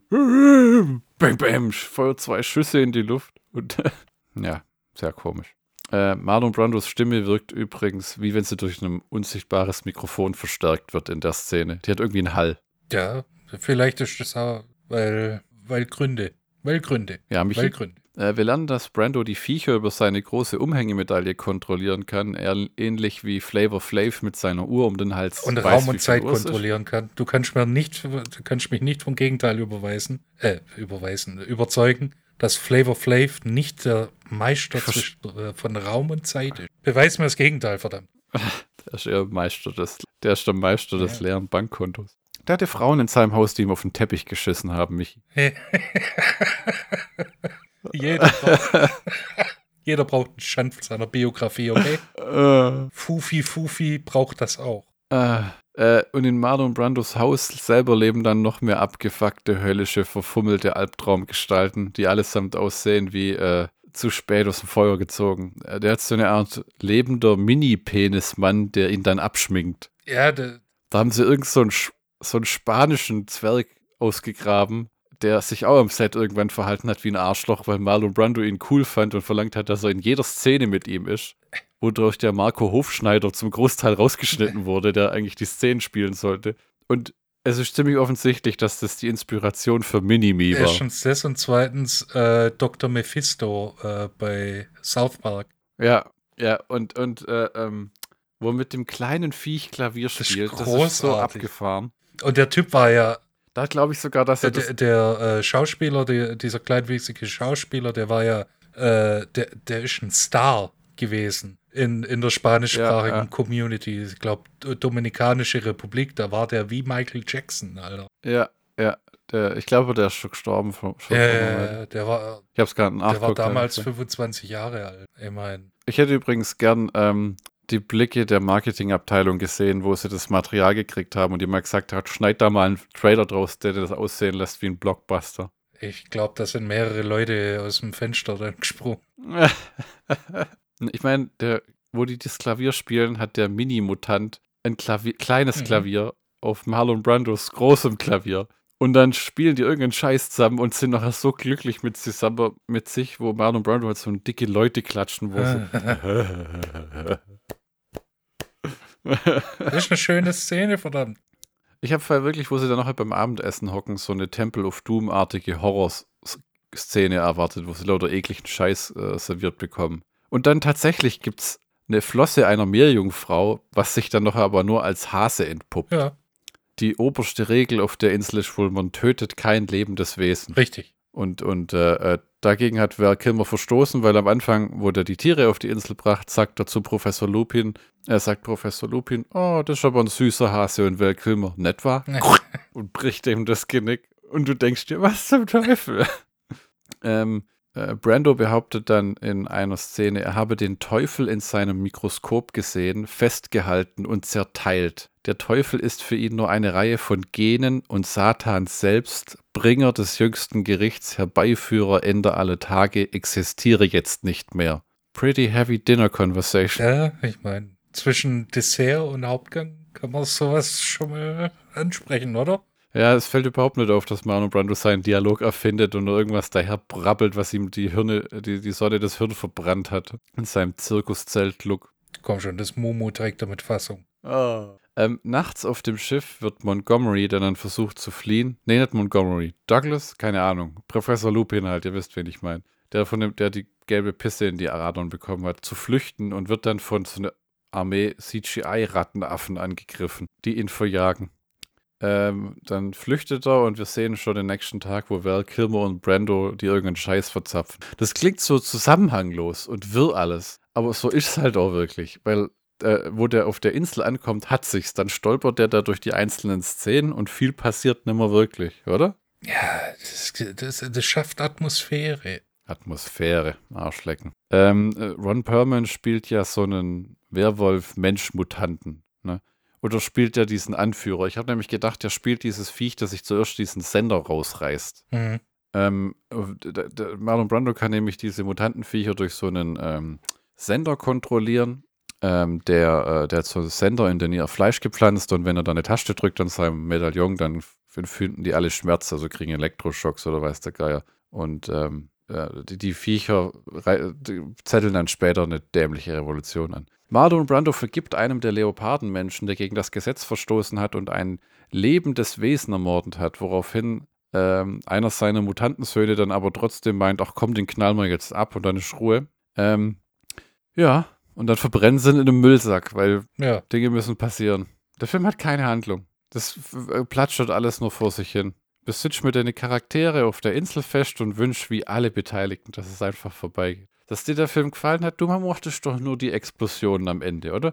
Du hast doch nur die, dir die AK-47 mit dem Trommelmagazin gefallen. nee, mir, also äh, ich kannte den Roman ja vorher schon. Den Ah, habe ich okay, mit zarten zwölf Jahren gelesen. Ah, okay, tatsächlich. Wie bist du da rankommen? Buchladen, da. Okay. Wirkt so ungewöhnlich für jemand, sich sowas zu kaufen. So ein uraltes Buch. Weiß ja, bin nicht ganz sauber. Äh, trotzdem fand ich jetzt, äh, dass der Film, er hat Schwächen, gebe ich zu. Aber äh, Hm. so für Auge, fürs Auge ist da schon was dabei. Gerade die Special Effects und die Masken und Scheißdreck. Make-up-Effects. Boah, ich finde die. Ha, hat die Masken eigentlich im Endeffekt Stan Winston gemacht? Äh, er war, ich glaube, an, am Design war er äh, beteiligt. Ob er es ja jetzt selber gegossen hat, weiß ich nicht. Oder Hm. ob er da seine Greg Nicotero. Ähm, in, in, in einer Szene sieht man dann Minimi nackt und es hat einen Schwanz. Also nicht den normalen, sondern hinten an der Wirbelsäule. Äh, ja, wir sind jetzt an der 50-Minuten-Marke von diesem Scheiß. Tut mir leid, aber ich fand den brutal. Das war mein persönlicher Flash Gordon. Mit E. Ja, wir machen jetzt Jagd auf den Panthermenschen, der äh, am Strand umherrennt und äh, äh, äh, äh, ja, wegrennt. Aber dann schneiden wir zur nächsten Szene, wo Professor Lupin am versucht mit dem Festland zu kommunizieren. Doch Val Kilmer hat die Platine des Funkgeräts ausgebaut und vereitelt ihn dem Tour. Manchmal wäre es interessant zu wissen, wie die Handlung von dem Film hätte sein sollen. Ey, ich, Ich meine, ich, ich hätte nicht. bei, der, bei der Doku habe ich, mir- habe ich mich wirklich gefragt und hätte mir gewünscht, dass irgendwie, äh, dass es wirklich den, den Film geben würde, den äh, Richard Stanley im Kopf hatte. Ähm, was ist eigentlich die, die Handlung von dem Buch? Also, wie verläuft die Handlung von dem Buch? Ein Matrose äh, erleidet Schiffbruch und äh, wird äh, von Professor Montgomery aufgenommen. Der wird dann auf die Insel des Dr. Moreau gebracht, wird äh, gesund gepflegt und äh, dann ja, findet er halt heraus, was der Dr. Moreau so treibt, hat mit dem tief philosophische und ethische äh, Konflikte und Gespräche und Hm, hm. also im Prinzip, die, wie gesagt, die Rahmenhandlung ist schon äh, da und gleich. Nur die Ja, Ausführung. aber was passiert dann auf der Insel?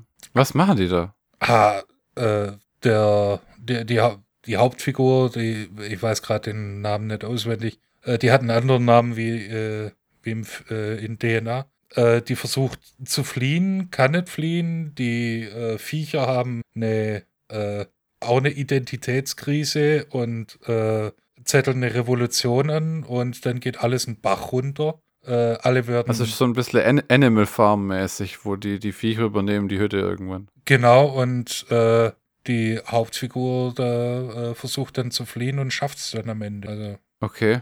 Und das ist jetzt äh, verteilt auf 200 Seiten. Gut, dann ist es eigentlich recht nah dran an der ganzen Geschichte, oder? Ja, äh, außer halt die Dialoge. Die Dialoge sind halt von H.G. Wells äh, um Welten besser. Hm. Das ist von Marlon Brando, weil äh, Dr. Moreau ist im Roman wirklich äh, jemand, der, der einen Gottkomplex hat und sich dann äh, so langsam in den Wahnsinn abdämmert. So von wegen, äh, hier, manche sagen, ich habe einen Gottkomplex, aber ich bin Gott. Ah. Ja. Ich, äh, ich habe auch äh, wirklich Bock gekriegt, das Buch nochmal zu lesen. Echt? Von dem Film? Gottverdammt. Ja, weil das Buch halt besser ist. Der, der, die DVD ist ja so scheiße teuer und die Blu-ray kostet irgendwie 35 Euro. Also wenn du für den äh, Case 35 Euro hinlegst, dann kommst du dir aber echt verarscht vor. Äh, dann würde ich mir aber lieber äh, für 35 Euro die Insel der verlorenen Seelen zulegen. Der Film von 1932. Gibt's da auch was, oder wie? Ja, der, der ist um Welten besser. Also um Ja, aber Paralleldimension. wo gibt's den zu kaufen? Amazon. Den gibt's auf Blu-ray. Also gibt's auch. Ja, der äh, wurde 2006 wurde der äh, für, für die DVD und Blu-ray-Veröffentlichung wurde extra eine deutsche Synchro hergestellt, weil der bis dahin Hm. äh, nicht in deutschen Kinos gelaufen ist. Der, der hätte Ah. eigentlich 1933 ähm, Premiere haben sollen, aber da hatten die Nazis irgendwie was dagegen. Hm. Und danach kamen die Kirchen. Ron Perlman Sorry, äh, danach Oh, kamen die hat. Kirchen, ja, die äh, Party gemacht haben.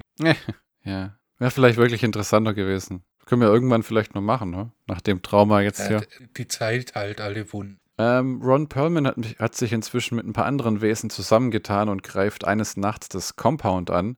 Doch anstatt irgendwas äh, Sinnvolles zu tun, spielen sie auf Brandos Klavier äh, umeinander, der gerade mit einem Tellerchen Mitternachtsmahlzeit um die Ecke kommt. Ich glaube nicht, dass das, äh, dass das im Drehbuch Äh. stand, sondern dass es einfach Marlon Brando war. Das ist eine der wenigen Szenen in dem Film, wo man ihn stehen sieht. Ähm, die, also auf eigenen Füßen. Äh, die, die, die, das ist die Gabe Brandos, auch diese monströsen Wesen zu ignorieren und zu behandeln wie so normale Lebewesen, ist schon echt bewundernswert, weil die, dass ich würde, Gottverdammt, ich würde schreiend wegrennen. Aber das sind seine Kinder, Mann. Brando setzt sich dann ja ans Klavier und man merkt überhaupt nicht das von einem abgenudelten Tape-Recorder dieses Mal, weil so, komm, lasst mich euch was spielen und dann merkt man richtig, wie der Ton so umknackt und jetzt kommt irgendwas von der Aufzeichnung und man sieht plötzlich die, die, die, die, wie sagt man, die, ähm, seine Hände nicht mehr. Nee. Und äh, die Viecher wollen dann von ihm wissen, warum er sie schockt und Schmerzen spüren lässt, wenn er doch ihr Vater ist. Äh, und der versucht sich dann aus dieser Home Invasion aus der Hölle zu befreien, indem er sie schockt, was aber nicht mehr funktioniert, weil die sich alle diese Pins aus dem Leib gerissen haben. Brando wird dann von äh, Ron Perlman und seiner Crew angefallen, die ihn zerfleischen, äh, äh, in die Nase beißen, an ihn rumkauen und alles endet in Blut und Durcheinander. Ähm, und bis Brandos Hand sogar abgerissen wird. Und dann war's das mit Marlon Brando, Marlon Brando in dem Film. Ja, der Jack ist in der Post. Äh, wir haben jetzt noch knapp 35 Minuten Film übrig, aber äh, Brando hat es bereits hinter sich. Äh, und man verbrennt ihn à la Darth Vader auf der Veranda und Val Kilmer kichert dabei in seinem anderen, in einem anderen Zimmer vor sich hin und verliert das letzte bisschen, was er noch an Verstand hatte. Wie gesagt, ich glaube nicht, dass das im Drehbuch stand, sondern dass es wirklich Nee, so wa- war. was jetzt kommt, steht auch nicht im Drehbuch. Die, ein paar trauern auch um ihn und ähm, wir erfahren, dass die Tochter seine erste erfolgreiche Kreuzung zwischen Tier und Mensch hat. Sie hat diese Kräfte, sieht aber nicht aus wie die Unterseite von einem 30 Jahre alten Teppich und ähm, ähm, muss allerdings dauernd so ein Serum einnehmen, das dann Professor Lupin versucht für sie wieder zu finden. Aber Val Kilmer hat alles vernichtet und denkt sich langsam aber sicher, könnte doch jetzt, wenn Marlon Brando nicht mehr da ist und es ein Marlon Brando-Film ist, dann könnte doch ich ab jetzt Marlon Brando sein. Vater. Und dann irgendwie gibt es so eine Nummer, wo die Mutanten den Steg zerstören wollen, damit keiner mehr entkommen kann. Und einer aus äh, Marlon Brandos Familienmutantenkreis verrät ihn und führt die zu den Waffen, wenn sie ihm seinen Schmerzgenerator aus der Brust reißen, was dann auch funktioniert. Und äh, Val Kilmer lässt sich im Tempel dieser Viecher anbeten, das haben wir noch nicht erwähnt. Das gibt Marlon Brando hatte die hat in irgendeinem scheiß Moment gemeint, anstatt dass es um Gewalt und Pipapo geht, könnte es doch um, um darum gehen, dass all diese Viecher eine große Bar Mitzwa abhalten. Ja, eine große Party, alle haben sich lieb. Ja, und dann gab es so einen riesigen Tempel, wo die dann irgendeine religiöse Feier feiern. Äh, ja. Äh, was allerdings hauptsächlich dazu dient, dass nachher ähm, John Frankenheimer äh, äh, Val Kilmer endlich erschießen lässt, hm. der über den Haufen geballert wird. Und äh, alle äh, im Labor werden da die ganzen Tiere freigelassen und die Viecher fahren mit Jeeps umher und äh, Marlon Brandos Tochter wird erhängt, äh, weil wahrscheinlich sich John Frankenheimer gedacht hat, wenn er alle Hauptcharaktere umbringt, ist der Film vielleicht irgendwann von alleine zu Ende. Dann versucht, wie in jedem guten, ich will meine, unter, meine Mitleidensgefährten befreien von dem bösen Tyrannen. Wenn sie es halt schaffen, wird der Freiheitskämpfer selber zum Tyrann und unterjocht alle und will zum Gott gekürt werden. Und clever wie Professor Lupin eben ist, überzeugt er das Viech, die anderen zu töten, welche ja auch von Marlon Brandos Fleisch gefressen haben, damit es nur einen Gott gibt, weil die ja den Gott verzehrt haben. Logik und so. Hm. Die ballern sich gegenseitig über den Haufen. Ähm, das böse Pantherkatzenviech verliert äh, seine Anhänger und läuft dann in einem melodramatischen Moment ins Haus, stöhnt noch einmal Vater und äh, äh, verbrennt dann. Ja, und dann baut sich Professor Lupin wieder ein Floß, weil er sich denkt, fuck it, ich lade mir da ein paar Kokosnüsse drauf, gehe zurück aufs Meer, vielleicht sterbe ich an einem Hitzeschlag. Wenn's blöd ist, dann versuche ich Meerwasser zu trinken. Alles besser, als noch einen weiteren Tag auf dieser verkackten Scheißinsel abzuhängen. Ich kann, ich kann auch nicht äh, äh, Panther Lady vernaschen, äh, hier Feruza Borg. Ganz ehrlich, wenn, wenn ich ähm, von der Insel entkommen wäre, hätte ich es zu meiner Lebensaufgabe gemacht, das Ding in Grund und Boden bomben zu lassen. Wir müssen eine Atombombe auf diese Insel werfen. Wobei das die Dinge wahrscheinlich nur schlimmer gemacht hätte und dann jetzt eine Fortsetzung gegeben. The Island of Dr. Moreau 2, The Beasts Take Manhattan. dann dann ähm, Teil 3, The Island of Dr. Moreau, The Resurrection of the Gods, äh, wo Marlon Brando als CGI-Figur wiederbelebt wird. Oh und gefolgt von dem mittelmäßig erfolgreichen The Island of Dr. Moreau 4 ähm, ähm, mit Richard Pryor. Okay, ja. Und ähm, äh, dann abgeschlossen, erstmal, jedenfalls was die Kinoauswertung angeht, von The Island of Dr. Moreau 5, The New Country, äh, wo man einen Wal sucht, um in der Zukunft mit einer alienartigen Drohne kommunizieren zu können. Mhm, mh, mh. Äh, und zum Abschluss dann Back-to-Back -back produziert Teil 6, 7 und 8, die nur noch auf VHS-Kassette erscheinen oder Video-CD, wo dann äh, Chris Pratt mit einer Frau in High Heels äh, einen Freizeitpark voller Menschen-Tier-Mutantenwesen wieder eröffnet, aber es geht alles schrecklich schief. Ja, und dann gibt es äh, drei Jahre später ein Soft-Reboot mit, äh, mit dem Titel Moreau und in der Hauptrolle Sylvester Stallone. Ich muss ehrlich gesagt sagen, zum zweiten Mal in unserer Podcast-Geschichte muss ich dem Film ähm, den Schlockbusters, einem Film den Schlockbusters-Count entziehen. Du hast vielleicht einen, aber ich muss echt sagen, nie wieder will ich diesen Film sehen. Ähm, äh, Wenn Marlon Brando einen Audiokommentar gesprochen hätte. Es willst du nicht einen der schlechtesten Filme aller Zeiten sehen und gucken, what is all the fuss about? Ne? Hm. Ne? Der war, der war wirklich garstig. Also, das ist einer von den Filmen, wenn man betrunken schaut, wird er wahrscheinlich noch schlimmer. Boah, überleg mal auf Acid. Die ganzen Tierviecher. Uh. Ähm, ich habe noch ein bisschen Trivia aus der Doku zusammengeschrieben. Richard Stanley hat danach 23 Jahre lang keinen Film mehr äh, gedreht. Als, und ist in die französischen Pyrenäen gezogen, wo er lebte, ja. lange Zeit. In der Einöde der, der Berge, abseits von Menschen. Den haben sie ja auch echt, also wo wir am Anfang gesagt haben, die Crewmitglieder haben den im Dschungel gefunden. Dann haben die den gefunden in einer Metallbadewanne, unter der er ein Holzfeuer entfacht hat, damit er in warmem Wasser baden kann. Der war völlig durchgeknallt.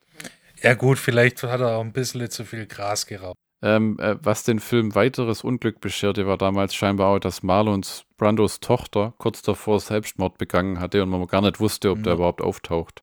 Äh, jetzt wird's bizarr. ähm, als Richard Stanley am Anfang das Gefühl hatte, das Gefühl hatte, die Kontrolle über den Film zu verlieren, kontaktierte er einen Warlock oh, ja. in London, der für ihn einen, ein, einen Voodoo-Zauber sprechen sollte, um die Entscheidungsgewalt wieder in seine Hände zurückzulenken. Später jedoch im Laufe der Produktion, äh, wo viel Unheil passiert war und Stanley als Production Assistant von einer Giftspinne gebissen wurde, äh, wurde der Warlock in London von einem fleischfressenden Virus heimgesucht, der ihn nach und nach aufzufressen drohte. Skip. Skip the Warlock. Ja. Äh, ähm, viele der Crew hatten, weil Brando und Kilmer die Dreharbeiten sabotierten, ähm, Sex und Drogen und ja, Alkoholpartys. Ja, ja, Hast du das auch gesehen in der Doku, wo sie am Ende einfach gesagt haben, fuck it, wir kaufen Rennbahnen und saufen uns zu und koksen und was man halt so machen kann, wenn du, es gibt ja dieses Ding, was wir beide bei Scream 3 mit Jay and Silent Bob gelernt haben,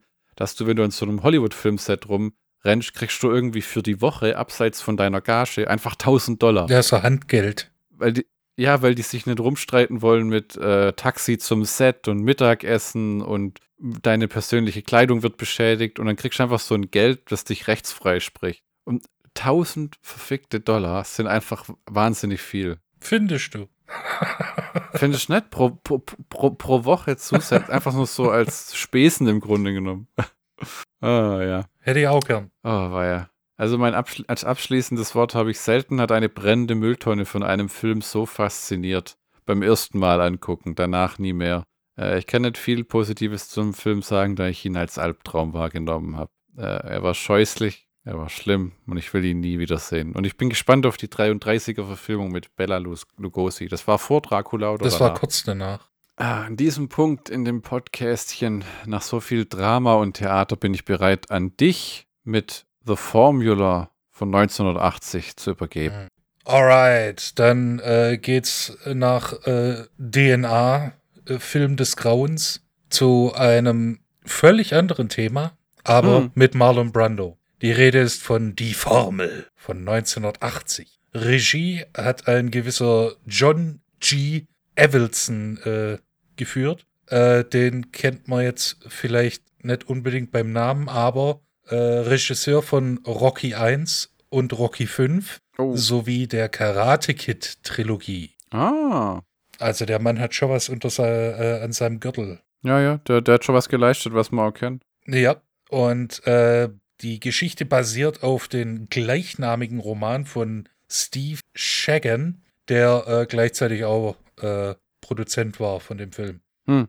Genau. Und jetzt stellen wir uns vor, der Film beginnt in den letzten Tagen des Zweiten Weltkriegs. Man sieht verbombte Städte, also hauptsächlich Berlin. Und äh, also quasi äh, der Untergang nur im kleineren Format und als äh, Nebenhandlung. Die Sowjets stehen in Berlin und der General Helmut Kladden wird ja. äh, von, gespielt von Richard Lynch, äh, wird beauftragt, die Formel äh, an die Schweizer äh, an die Schweizer Grenze zu äh, bringen, um hm. ein bisschen äh, Verhandlungsspielraum mit den Alliierten zu haben. Nennen wir es ja, mal ja. so. Soweit kommt es aber nicht. Er wird vorher von den Amerikanern gefangen genommen und äh, dem Geheimdienst übergeben. Dann kommt es zum harten Schnitt. Also wir befinden uns dann plötzlich in heutigen Los Angeles. Und wenn ich heutigen Los Angeles sage, Los Angeles von 1980. Hm und Lieutenant Barney Kane, ein amerikanischer Amerikaner, gespielt von nee.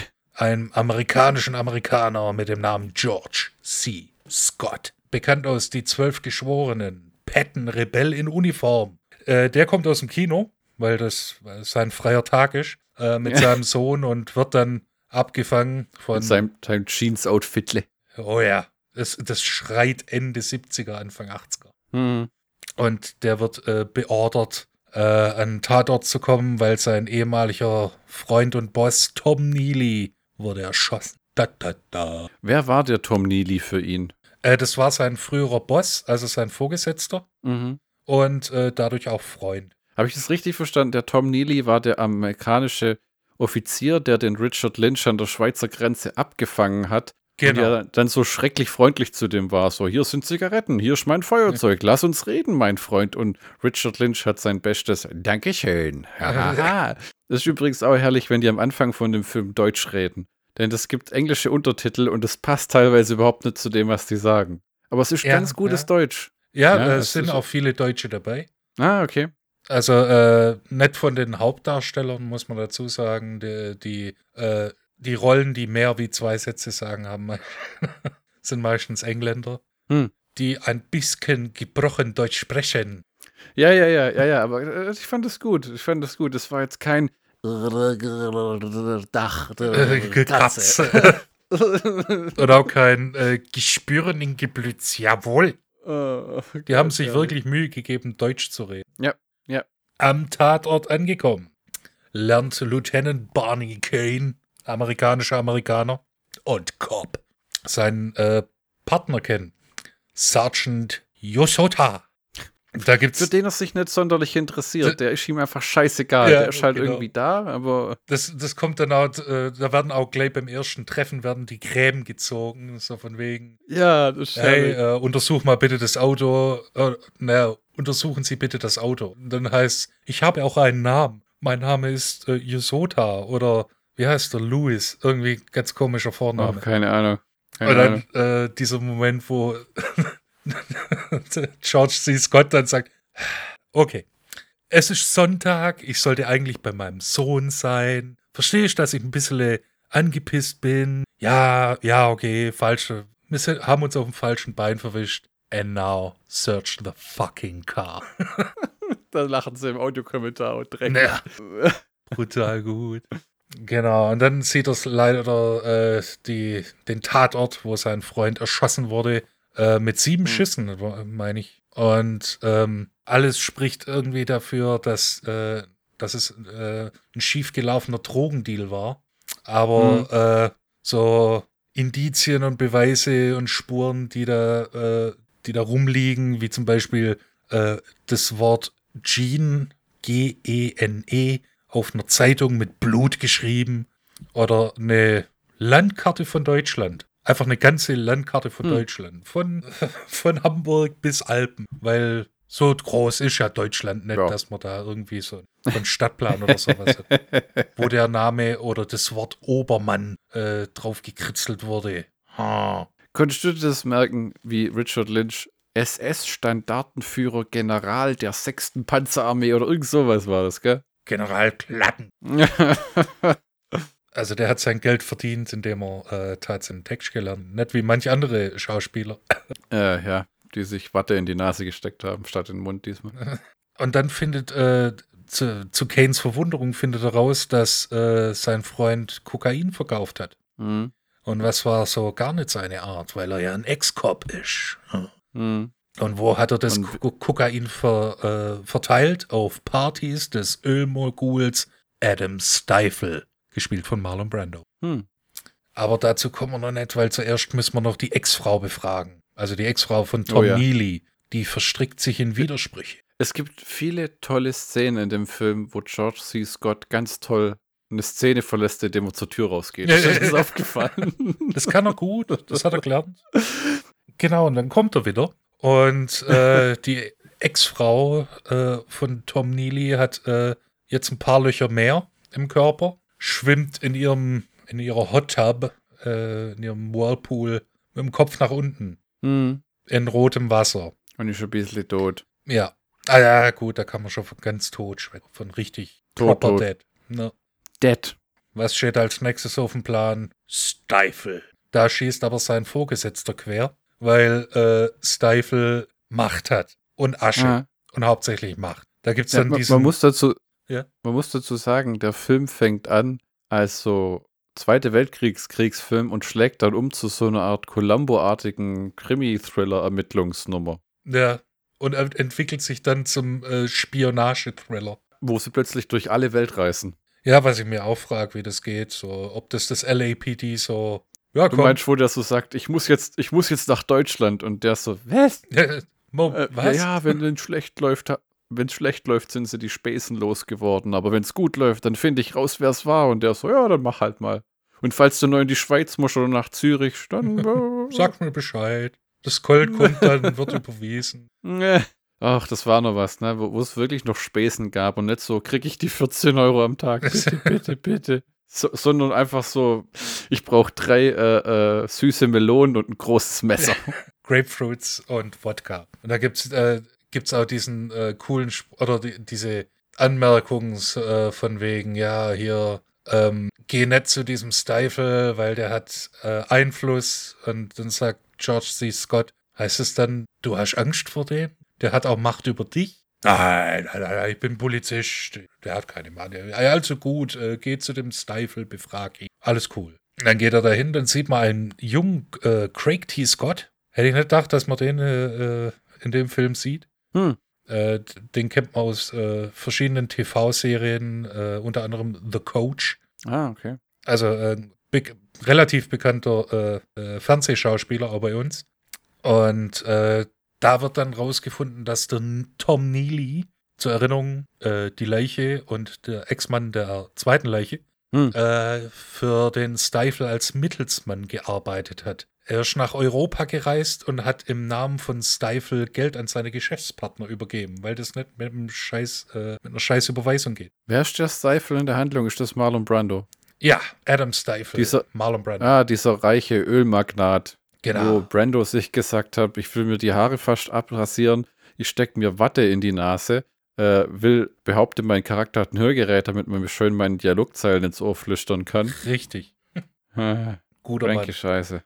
Der hat auch einen Razzie gewonnen für den äh, für die schlechtesten ähm, Dialekt oder die schlechteste Aussprache. Es muss herrlich sein, sich so aufzuführen und immer noch so viel Geld zu verdienen und die Leute lieben einen einfach. Ja, gut, Hm. der Film jetzt nicht. Also ein Erfolg. Schade eigentlich. Ja, das ist, ja, das ist, das ist schon einer von denen, der sehr schwer zu finden ist. Also in Deutschland ist der nur auf Video erschienen Na, und ich glaube in den USA war das einer von diesen Warner Archive-Filmen. Hast du davon mal was gehört? Ja, d- das war ja, das hat ja angefangen als, äh, s- du willst einen Film, ja, wir brennen dir die DVD, wenn du sie wirklich haben. Ja, genau, und dann haben sie es irgendwann eingestellt, aber dann die gewisse Dinge hast du nur so bekommen und das Ja. waren dann wirklich so Print-on-Demand-mäßige DVDs, die schweineteuer waren. Ja, äh, gab es auch ein paar Alben dazu. Also äh, in der Musik war das auch eine kurze Zeit äh, möglich, so Live-Alben, die so nicht rauskommen sind, zu kaufen. Hm. Gottverdammt. Da gibt, Ja, es gibt Black Sabbath Live-Alben, die ich nie hören werde. Ja, das ist halt im Äther der Zeit verschwunden, kann man eigentlich wieder sagen. Ja. Ne? Weil wo um alles in der Welt findest du diese Dinger jemals wieder? Da muss einen dumm finden, der es verkauft. im Internet. Ja, genau. Äh, ja, irgendwo im Internet. Wahrscheinlich ist es auf YouTube. Alles. ist auf YouTube. ja, wobei, wobei der Film hier die Ausnahme bildet, der war nicht auf ja, YouTube. tatsächlich. Hm. So, jetzt ist nach dem Gespräch mit dem mit Marlon Brando und seiner sehr, sehr komischen Frisur, ist Kane, also George C. Scott, überzeugt, dass er nach Deutschland reisen muss, um den Fall zu lösen. Here I come to save the Da, day. da, da, davor gibt es noch eine herrliche Technikszene, wo die sich eine Akte ausdrucken lassen von einer automatischen Schreibmaschine und beide vor dem Ding stehen wie, boah, hä? moderne Telex, Technik. okay? Ein Telex. Ja, noch in dem Film sieht man auch eine dieser modernen Xerox-Maschinen. Oh, uiuiui. Was Ui, macht ui, die? ui. Sie kopiert Papier. Oh mein Gott. Tausende Frauen waren Ja. ihren Job los. Die die Seiten abgetippt haben mit der Schreibmaschine, diesen riesigen Räumen. Stell dir mal vor, du sitzt schon im Raum mit 50 Schreibmaschinen und alle tippen, da kriegst du doch einen verdammten Vogel, oder? Ich glaube, wenn du das eine Woche lang machst, hörst du es nicht mehr. Das ist dann wie weißes Rauschen. Ah, ähm, du okay. bist bei der Reise nach Deutschland. Genau. Ähm, und da kommt es dann zu diesem, äh, wieder zum Gespräch mit seinem Vorgesetzten, so von wegen, mit den Spesen. Ja, ich muss nach Deutschland. Warum musst du nach fucking Deutschland? Ja, weil, äh, wenn, wenn, ich, wenn ich da nichts finde, dann seid ihr fein raus. Aber wenn ich was finde, dann finde ich den Mörder. Hm. Ah, okay. Du kriegst 1500 Dollar. Dafür kriege ich ja nicht mal eine äh, Tasse Kaffee in Deutschland. Und er macht, wo er dann das okay kriegt, macht er so kurz den Hitlergruß, bevor er geht. Ja, so. genau. Die, jawohl. Weil das, das war damals noch äh, möglich. ja. Und äh, dann geht er sein Handtäschchen packen, weil der reist echt mit leichtem Gepäck. So, äh, wenn er wiederkommt, hat er zwei Taschen. Dann sein Vorgesetzter greift dann gleich zum Telefon und telefoniert mit jemandem. Ja, der kahutzelt mit irgendeinem Geld. Ich habe auch gedacht, der, der, der, der verrät den doch an irgendwen Ja, oder richtig, so, oder? ja. Das geht doch nicht mit rechten, normalen Dingen Ja, zu. da, es ist etwas faul im Staate USA. Ja, ja. Und natürlich 1980, was ist das allererste, was sie von Deutschland zeigen? Die gottverdammte Berliner Mauer. Ja, ja, die stand damals noch. Ah, ja. Genau, da trifft er nämlich seinen Kollegen und seinen Kumpel äh, Hans Lehmann. Wir brauchen einen der deutschesten Namen, die es gibt. Obermann und Lehmann. Wie nennen wir sie? Hans. Und der arbeitet natürlich für die deutsche Polizei und unterstützt äh, den amerikanischen Amerikaner bei seinen Ja. Ermittlungen. Weil, weil die sich kennengelernt haben in Washington, wo Willy Brandt in Washington war. Ja, das hat bestimmt irgendwann mal stattgefunden. Also George C. Scott findet schnell Freunde. Was auch cool ist, jedes Mal, wenn der, in, wenn, der, wenn der in dem Film angepisst ist, sagt er, listen, if it wouldn't be for my son, I'd fucking punch you through that wall right now. Ja, und der Das ist so äh, das Einzige, warum er sich zurückhält. Und den ganzen Film über sieht der aus wie so ein trockener Alkoholiker, der endlich was zu saufen kriegen will. Ja, überhaupt nicht wie im echten Leben. Es kommt dann auch, äh, später besäuft er sich ja äh, in dem Film. Und äh, da war er wirklich besoffen. Ach du Scheiße. Hat er sich mal richtig, äh, hat er Badewanne gespielt und sich volllaufen lassen. Hm. Also der Kollege Hans Lehmann, der hat den Obermann korrekt äh, gefunden. Ja, der weiß irgendwie, äh, welcher Obermann das ist. Und Mhm. ähm, der will aber nicht mit der Polizei sprechen. Zumindest nicht mit der deutschen Polizei, weil, uiuiui, da gibt es ja noch ein paar Altnazis, die ihm übel nehmen können. Und deshalb Mhm. ruft er beim amerikanischen Amerikaner, George C. Scott, ruft er an und sagt, yo, ich will mich treffen, aber alleine und im Zoo, weil, warum nicht? Will Tiere gucken. Und tatsächlich sieht man Tiere. Krokodile. Gottverdammt, das ist, meinst du, das war echt der damalige Berliner Zoo? Ja. Weil das ist so dunkel und hässlich und echt. Ja. Gottverdammt, was für ein hässlicher Zoo. Äh, äh, Niemand hat gesagt, dass er hübsch ist. Die Viecher haben ja nie Tageslicht gesehen da drin. Ja, warum auch? Das sind Krokodile. Krokodile haben keine Seele. Äh, äh, was witzig ist, äh, Berlin hatte auch mal ein Gehege mit Berliner Bären. Das war ein klitzekle das war nicht Teil von einem Zoo, das war ein Gehege mit Bären. Ich glaube, er erfährt dann im Zoo endlich, was diese Formel beinhaltet, ne? Und, ähm, und er erfährt von Operation Genesis. Ja. Gene. Ja. Es, also die, in dem Film geht's, nachdem wir euch jetzt so lange Ja. geteasert haben oder was Titel. weiß ich. Ähm, es geht darum, dass man künstliches Benzin herstellt. Was aber nicht künstlich ist, da die Hauptzutat Kohle ist. Und nicht nur Treibstoff, sondern auch Butter. Also äh, völlig bescheuert, weil du denkst ja, ah, künstliches Benzin, woraus machen wir das? Alten Autoreifen und äh, keine Ahnung, ähm, Heizungsmetall. Nein, äh, Benzin und dann braucht man noch irgendwas, Isotope oder irgend so Scheiß. Und das äh, untermauert quasi Keynes These, dass Tom Neely nicht wegen Drogen erschossen wurde, sondern wegen Genesis. Also nicht der Band, sondern dem, der Operation Genesis. Auch nicht dem Planeten innerhalb von Sekunden neu besiedelnden Superbomben-Dingsbumsi. Ja, ab- äh, richtig. Hm. Ja, und dann äh, trennen sie sich wieder.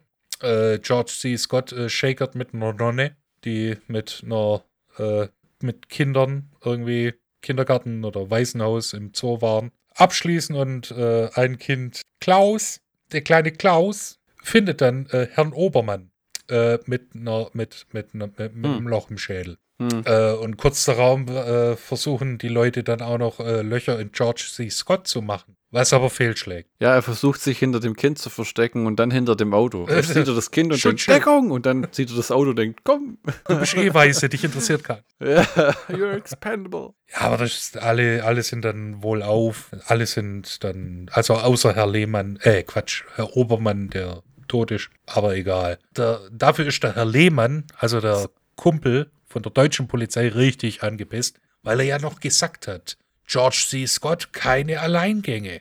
Und was hat er gemacht? Ein Alleingang. George C. Scott.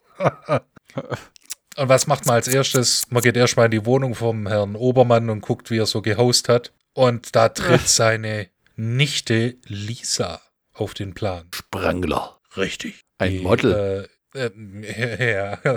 Das ist auch klasse, wo dann noch die geht, so nach der Unterhaltung. Und dann sagt er, Hans, du musst mir ein paar Bilder von der besorgen. Und dann der, warum? Seit wann interessierst du dich für Models? Ich in interessiere mich für Frauen und ich bin ein schmutziger alter Mann. oh ja. Und was kriegt er? Zwei lommelige Bilder. Ja, Da war halt nichts mit irgendwie auf äh, äh, thefappening.io mal gucken, was von der aus der iCloud so rausgelegt ist.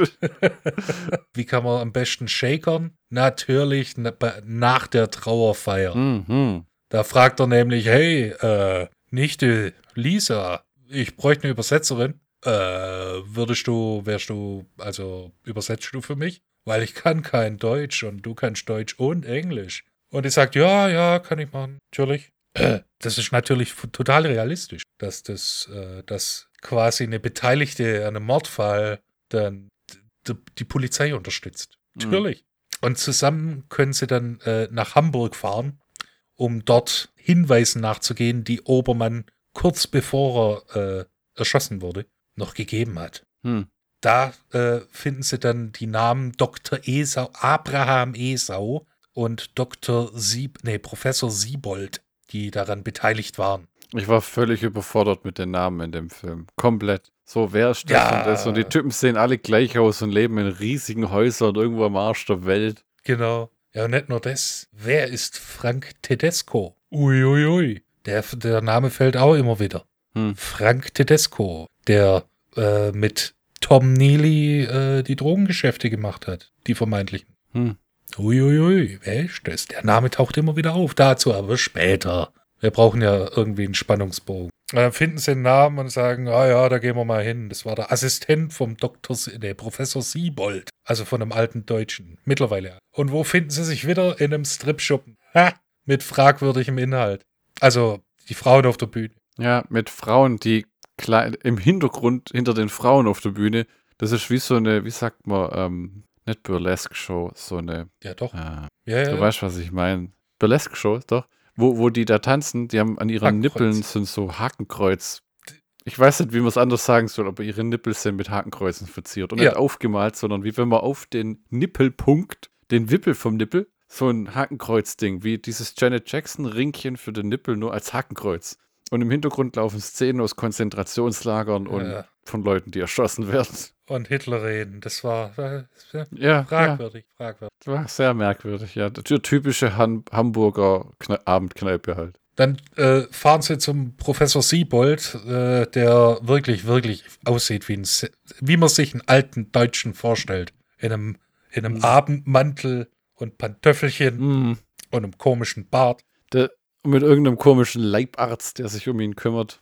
Genau. Und äh, dann erfahren sie, dass der Dr. Abraham Esau, dass der der eigentliche Entwickler der Formel ist, schwer krank, aber noch am Leben. Und dann geht es noch so ein bisschen, äh, kurz bevor sie gehen, werden dann noch Ethik und Moral. Du warst ein Nazi, ja, du hast eine Atombombe geschmissen.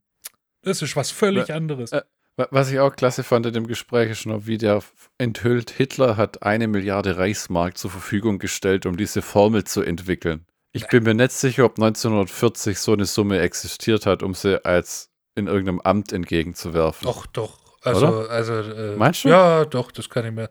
Da, weil die Formel gibt's ja wirklich. Also zumindest laut dem Stephen Shagan, dem Autor vom Roman. Echt? Ja. Und Weil die Idee ist ja in dem Film, dass es so ein geheimes Kartell gibt, das verhindert, dass diese Formel eingesetzt wird. Und am Ende erfahren wir auch noch warum. genau. Aber Das soll es wirklich geben. so hat's der Autor äh, gesagt. Ist der tot? Ist der mysteriös getötet worden?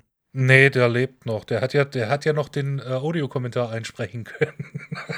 Ja, stimmt auch, ja. ja. Das war auch ein ungewöhnlicher Film für einen Audiokommentar, weil normalerweise Filme, die so alt sind, kriegen keine Audiokommentare. Ja, gut, weil die meisten Leute dann meistens schon tot sind. Aber da hat man halt noch Glück gehabt. Ja, das war. Und, und das ist wirklich, also we- wenn man sich den Audiokommentar einhört, das sind zwei alte Herren, die sich äh, darüber äh, unterhalten, wie gut die alte Zeit doch war.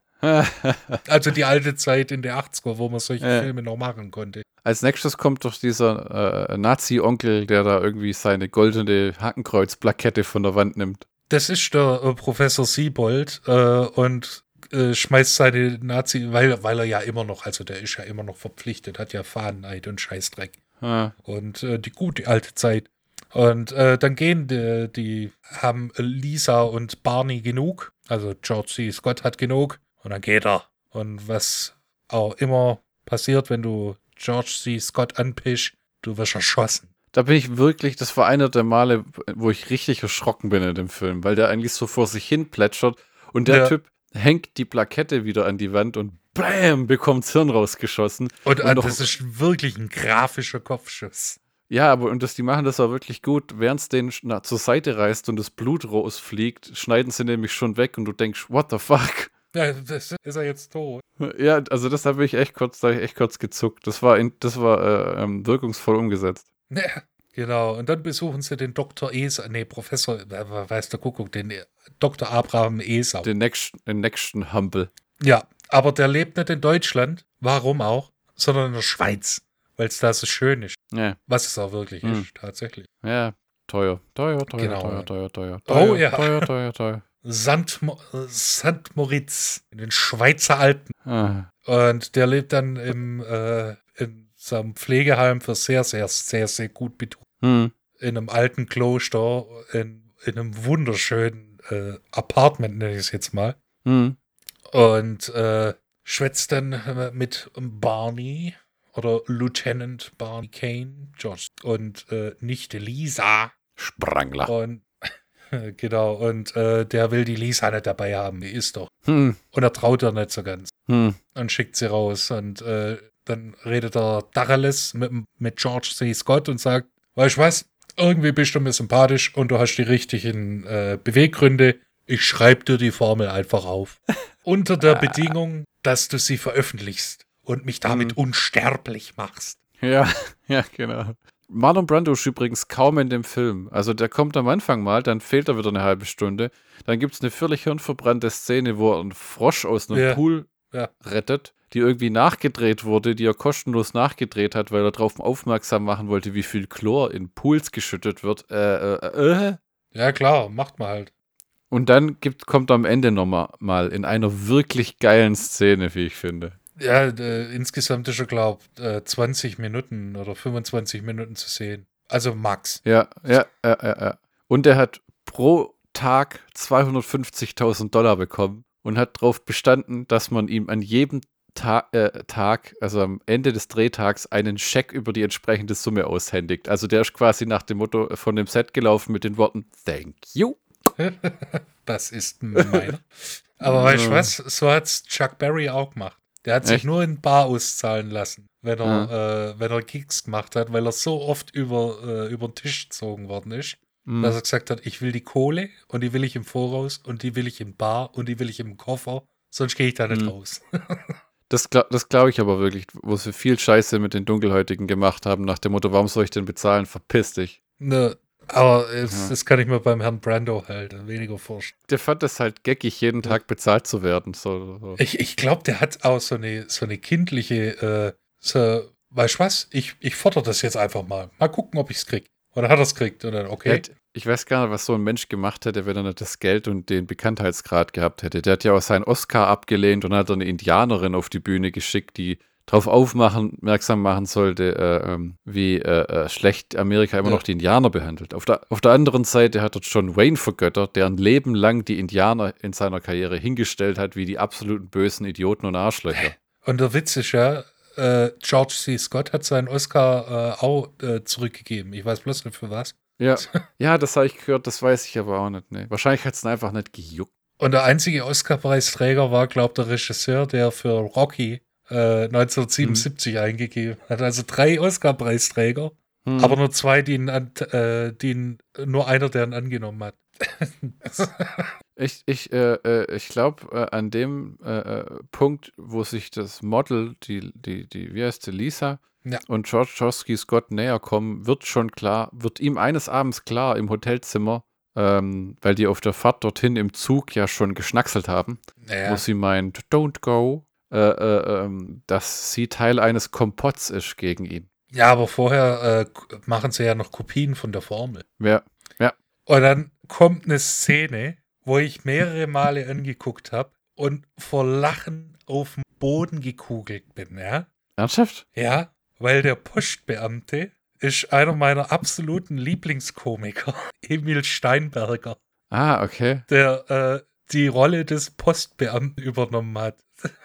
Und Fandest du es einfach nur urig, den da zu sehen? Oder? Ich habe es nicht erwartet. Ich habe äh, ich hab nicht äh, vorher die Wikipedia-Einträge. Hm. Das mache ich immer nachdem ich den Film geguckt habe. Und äh, hm. das hat mich so verrissen, weil der, der Mann hatte ja seit den 60ern war er Kabarettist und Komiker, war hm. aber Postbote äh, oder Postbeamter äh, in hm.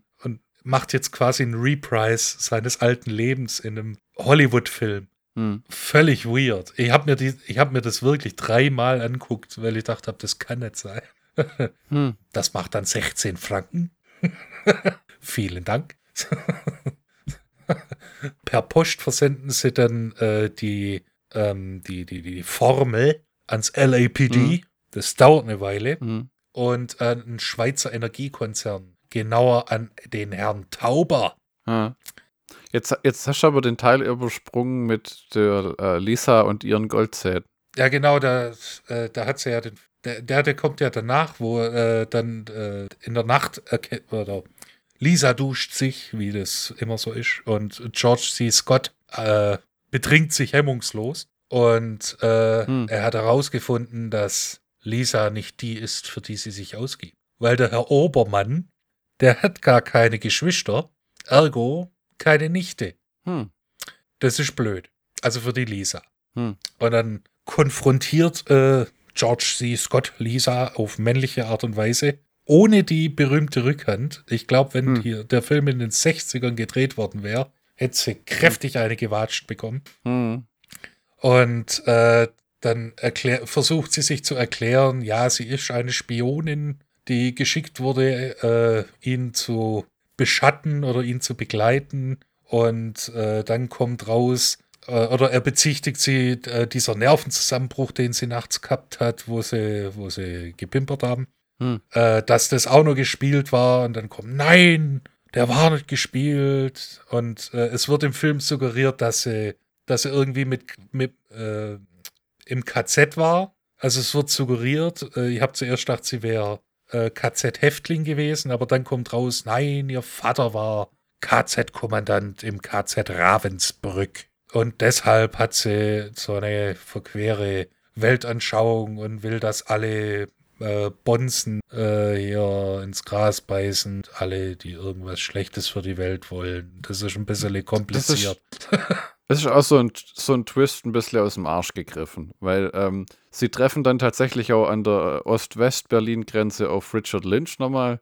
Und äh, äh, die Konfrontation, ich fand es cool, als der nochmal auftaucht. Ja. Äh, ähm, allerdings äh, tut es nicht mehr viel für die Handlung und sie schießt ihn dann nieder und verzieht sich dann schnell. Richtig. Nach Ostberlin. Ja, genau. Äh, ähm, äh, nicht mit dem Zug. ähm, nee, über die berühmte Brücke am Checkpoint Charlie sie, sie ist dann halt weg und ich glaube, dann geht sofort äh, George C. Scott auch zurück in die USA. Zuvor muss man das sagen, dieser äh, Frank Tedesco, der Auftraggeber von Lisa und ihrem äh, Kumpel, der die äh, alle Leute umgebracht hat, hm.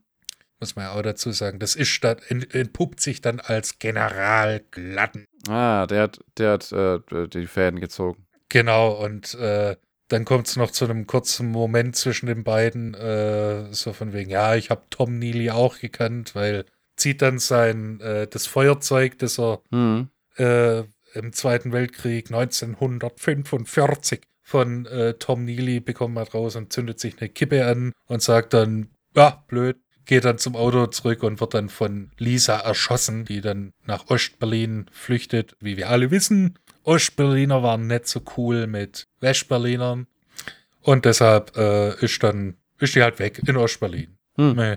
Am Flughafen muss dann George C. Scott erkennen, weil er hat ja zwei weitere Kopien gemacht hm. von denen, die er im Hotel-Safe aufbewahrt äh, hat. Hm. Und die entpuppen sich dann als Fälschung. Hm. Einfach nur äh, abgezeichnete äh, das sind normale äh, geografische Gleichungen aus einem Geschichtsbuch oder irgend so ein Scheiß. G äh, genau. Äh, ja, da ist schon ein bisschen angepisst und äh, fliegt dann zurück nach äh, L.A. Hm. Kaum in L.A. angekommen, muss er dann feststellen, dass äh, Marlon Brando oder Adam Stifle seinen, seinen scheiß Partner entführt hat, weil Reasons Und das ist auch, auch cool so. Da wird nicht irgendwie das äh, hier alles äh, mit SWAT-Teams irgendwie belagert, sondern nö, der hat den, ja, okay. Was will er? Er die Formel. Okay. Dann latscht halt in dem sein Büro, ja. Genau, und sagt, ja, äh, hier bin ich. Und Marlon Brando versteckt sich hinter so einem Palme so. Du kannst mich nicht sehen. Oh, I'm Marlon Brando. das Ende ist echt weird, so ein bisschen. Das ist ein zehnminütiger Dialog in dem Büro, wo im Endeffekt George C. Scott denkt, er hat die Oberhand, weil er Kopien von der Formel Ja. überall hingeschickt hat. Und dann einfach Brando mit dem Typ telefoniert, der die Kopie bekommen hat. Und dann dieser Dialog mit dem, äh, listen, ähm, der, der, der, der, der, der, Hallo zieht so- Franz. Ja, ja, der, zieht, der gewühlt in so einem Kistle, er hat so einen Dialog mit George C. Scott, den er wirklich ernst nimmt und schmeißt den raus und ähm, nimmt, wühlt in so einem Kistle und zieht so ein Kärtchen raus, wo du denkst, was kommt jetzt? Visitenkarte und steckt die in so ein, in so ein äh, äh, Telefonapparat, so ein ja. Ja, So genau. Und dann, dann macht's blieb und der legt die Füße hoch Äh. und so, ähm, hello, äh, friends, guten Morgen. Ähm, ähm, äh, listen, um, about those gummy bears. Swiss ähm, chocolate. Yeah, of tho- those Swiss chocolates. Th- they are delicious. um, I enjoy them very much.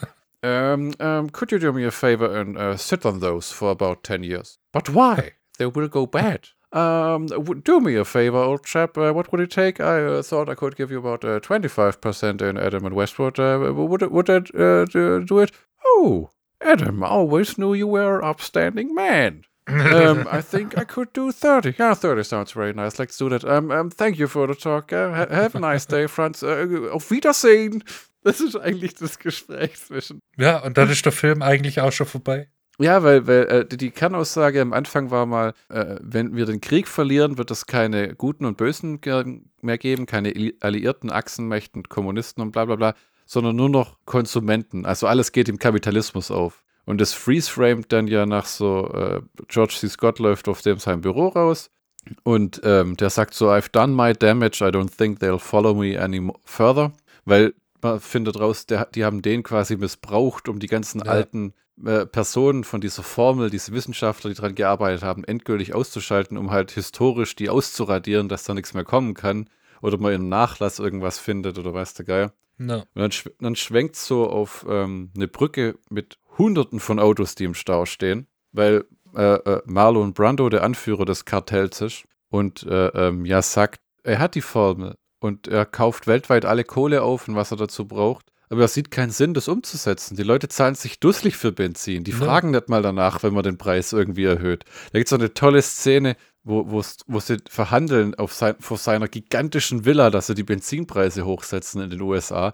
Uh, raise them by 12 cents. Und da sagt der eine, what's the matter? Uh, they'll pay it. We'll just blame it on the Arabs. Und Marlon Brando, well, you see, there's the problem. We are the Arabs.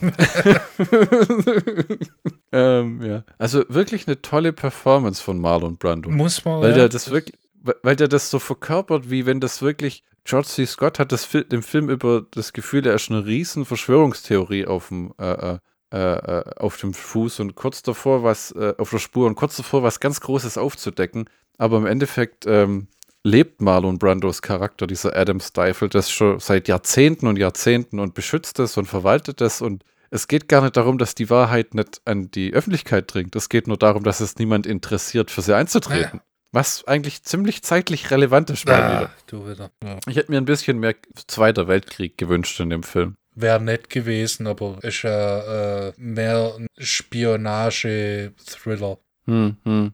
Ich hätte mir ein bisschen mehr äh, George C. Scott-Action gewünscht. Vielleicht so. Ja, das gibt's eigentlich gar nicht. Und die meiste Action ist sehr passiv, bis auf diesen einen, Kopf, einen Kopfschuss. Ja, und, und, und halt äh, die, dieser Anschlag äh, am Zoo. Ja, aber das sieht man ja auch nicht. Ich meine, auf den wird Ja. geschossen, aber das ist ja eher Ja, so. nee, hm. das meine ich ja. Das sind kurze Aufflammen von Action. Wow, vielleicht gibt es eine Schießerei. äh, Aber alles in allem ein spannender äh, Thriller. Ja, wirklich. Äh, äh, ähm, George C. Äh, Schlockbusters count-technisch. George C. Scott bringt eine super Leistung. Äh, Marlon Brando ist eine Katastrophe auf zwei Beinen, aber unterhaltsam und äh, liefert eine gute Performance ab. Ähm, Katastrophe auf zwei Beinen, weil er wieder sein steckt mir was ins Ohr und, und äh, ich habe Watte im Mund und die Frisur ist einfach auch so Sieht so bescheuert aus. Ich habe teilweise nur auf die Frisur geguckt, wenn der im Bild war, weil diese, der hat eine, der hat so in der Mitte keine Haare und, und dann hat er so einen Kranz und auf der rechten Seite hat er, Dings, hat er noch so, wo man sieht, dass er sich die Haare selber geschnitten hat und dann irgendwie zu, wie zu so einem Hundehäufchen zusammengekehrt. Er ist so ein, so ein Kump-Over. Ja, also schlimmer und schlimmer, schlimmer, schlimmer. Ja, ein Unsauberer. Also, er hätte auch vielleicht noch einen Ja, ja. Zentimeter Haare wegnehmen müssen. Ja. Ein entschleunigter, gut gemachter Krimi mit guten Schauspielern. Ja. Also wirklich, Ja. äh, wer auf Oldschool-Thriller steht, der ist schon gut bedient. Ja, und Spionage und Zweiter Weltkrieg und so, ne? Und Emil Steinberger. Ähm, ich glaube, damit wären wir am Ende angekommen, oder? Wir sind am Ende, Flo. Denn äh, sonst geht's ja endlos weiter. Und äh, was nie aufhört, kann auch nicht irgendwann wieder anfangen. Und wir, wir fangen ja wieder an. Denn in der nächsten Folge, die Nummer 23 mit äh, Eat the Rich und dem Vanishing Point. Uh, klassische. Ein, ein Film über eine berühmte Verfolgungsjagd und ein Film über, was ist Eat the Rich? Kenn ich gar nicht. Äh, eine Komödie über ein Restaurant, das äh, reiche Leute anbietet. Zum Essen. Mhm. Ah, na übel. Also, der Titel ist äh, Programm. Hm. Äh, wir hoffen, es hat euch gefallen und wenn nicht, dann macht's doch besser, ihr alten Meckerback. In diesem Sinne, wir freuen uns, falls ihr wieder zuhören wollt. Wenn nicht, ist schaut nicht schlimm. Ist ein freies Land. Ja, und ein Grüßle an dieser Stelle an diese drei Leute, die konstant jede neue Folge sich anhören. Hallo, du einer von drei Menschen. Google. Ähm, mit BND, die müssen auch alles speichern und die NSA. Ja, Da wirst die Vorratsdatenspeicherung, die alles rüberschiebt. genau. Gut, In diesem Sinne, tschüss.